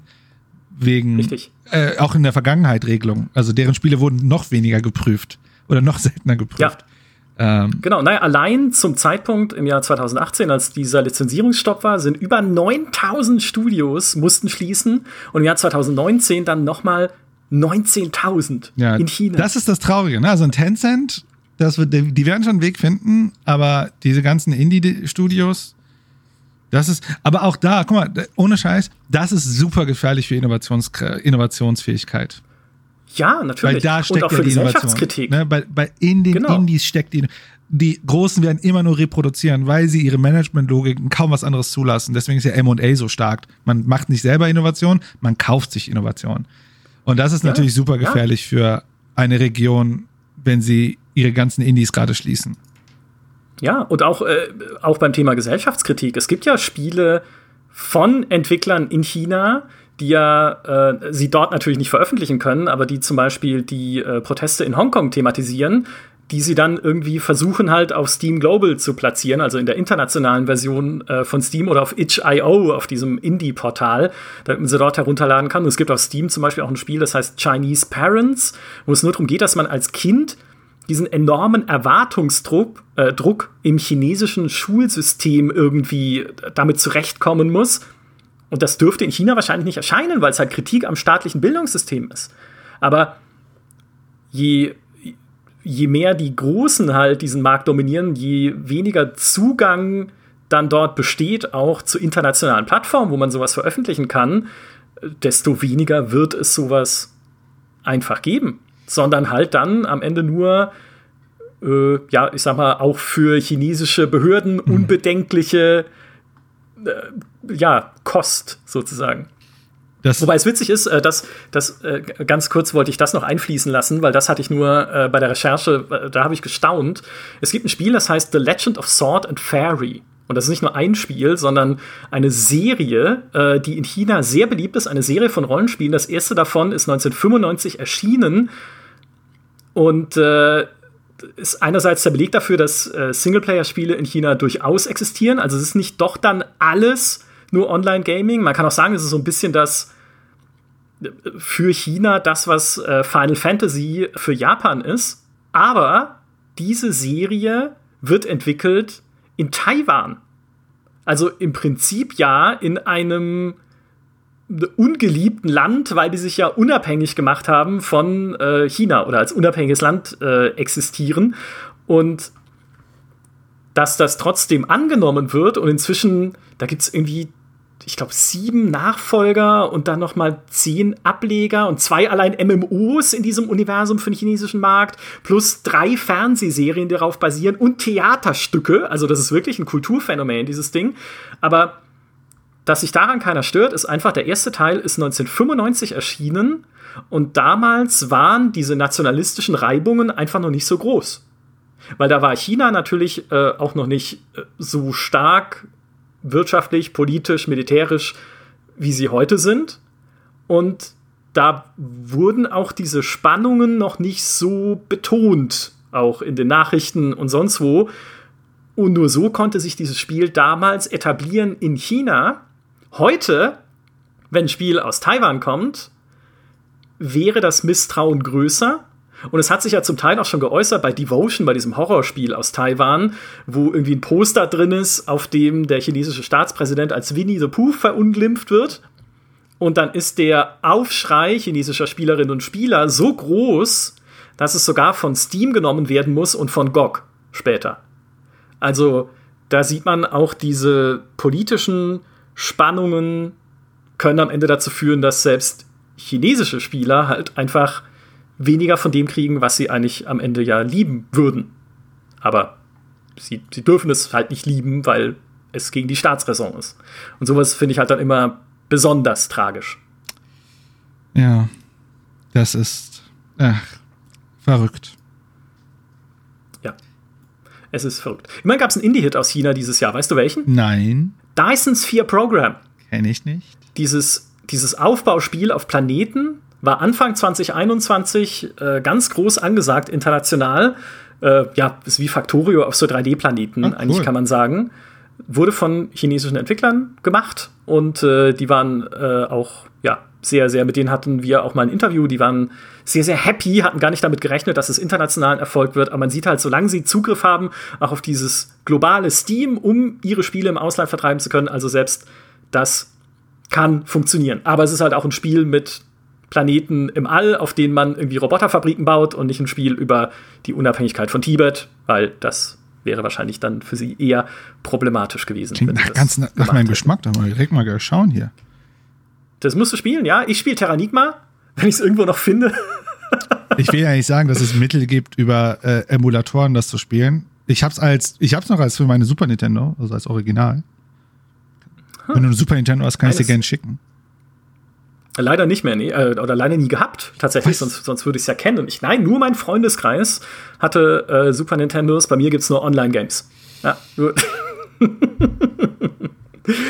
Das waren die kulturellen Unterschiede zwischen dem Westen und China in a nutshell, mehr oder weniger. Hast du noch einen, einen letzten Punkt, über den du gerne sprechen würdest? Äh, also ich glaube, man kann sehr viel noch reden, grundsätzlich. Ja. Ich denke, die, diese Spielerperspektive war sehr spannend. Ich muss sagen, der Anfangsteil, das war so ein bisschen wie, als würde ich den Podcast mir anhören, so wie sonst. Das war sehr cool. ähm, und ich muss dir sagen, es hat mir heute sehr viel Spaß gemacht, über eine Region zu sprechen. Ich dachte irgendwann in der Mitte so, da, das wäre mal, also das kann man ja grundsätzlich mal machen, so die ökonomische Entwicklung von bestimmten Regionen, ne? also Deutschland, Europa, USA, ne? wo sind sie, wie, wie, wie sind diese ganzen Dinger entstanden und so weiter. Weil diese Perspektive, die du am Anfang aufgebaut hast mit China, in der Art hatte ich sie auch noch nicht und ich fand es sehr, sehr spannend. Sehr, sehr cool. Das freut mich und ich kann es nur zurückgeben. Immer wieder auch wahnsinnig spannend, deine Analysen dann zu hören über die Gesellschaften und äh, Politiken. Ich glaube, das Wort existiert. Die, die Politiken, die es auf ich dieser Welt. Sag mal, politische Philosophien oder politische Ideologien. Du darfst dir das Wort aussuchen. Ja, das. Genau. Wenn ihr da draußen auch noch Wünsche habt, welche äh, einerseits Firmen, ne? also wir können auch wieder zur Einzelfirma zurückkehren. Wie gesagt, Paradox, dann tut ihr mir einen Gefallen, dann habe ich einen, einen, easy Tag, weil über die kann ich einfach aus dem Stegreif reden, weil ich die wirklich gut kenne. Äh, aber wenn ihr Wünsche habt an weiteren Themen, auch was solche Weltregionen betrifft, bestimmte Märkte, sei es in Asien, sei es in Europa, sei es auch die USA, weil ich finde auch die Entwicklung in den USA gesamt ist momentan recht spannend, nicht nur bei den großen Publishern, sondern wohin sich der Markt bewegt. Ähm, also dann schreibt es uns in die Kommentare auf gamestar.de und wir werden garantiert wieder ein neues Thema finden, bei dem wir sehr viele Notizen anlegen. Ich habe jetzt, ich, ich habe die ganze Zeit übrigens in meinen Notizen rauf und runter gescrollt, um die Stellen zu finden, wo eigentlich die Sachen stehen, die ich gerade erzählen möchte. Aber habe sie dann immer zu spät gefunden, aber Gott sei Dank mir die wichtigsten Sachen gemerkt sodass ich sie dann doch äh, einigermaßen hoffentlich ja, ein Stück runter erzählen konnte vorhin. Ähm, aber ich brauche mehr Struktur. Das habe ich schon gemerkt. Also muss mir jetzt beraten, Human, das machen wir mal äh, irgendwie im Off. und ich sage vielen Dank. Es war ein großer Spaß. Und vielen Dank an alle, die uns zugehört haben. Bis zum nächsten Mal. Tschüss. Adios.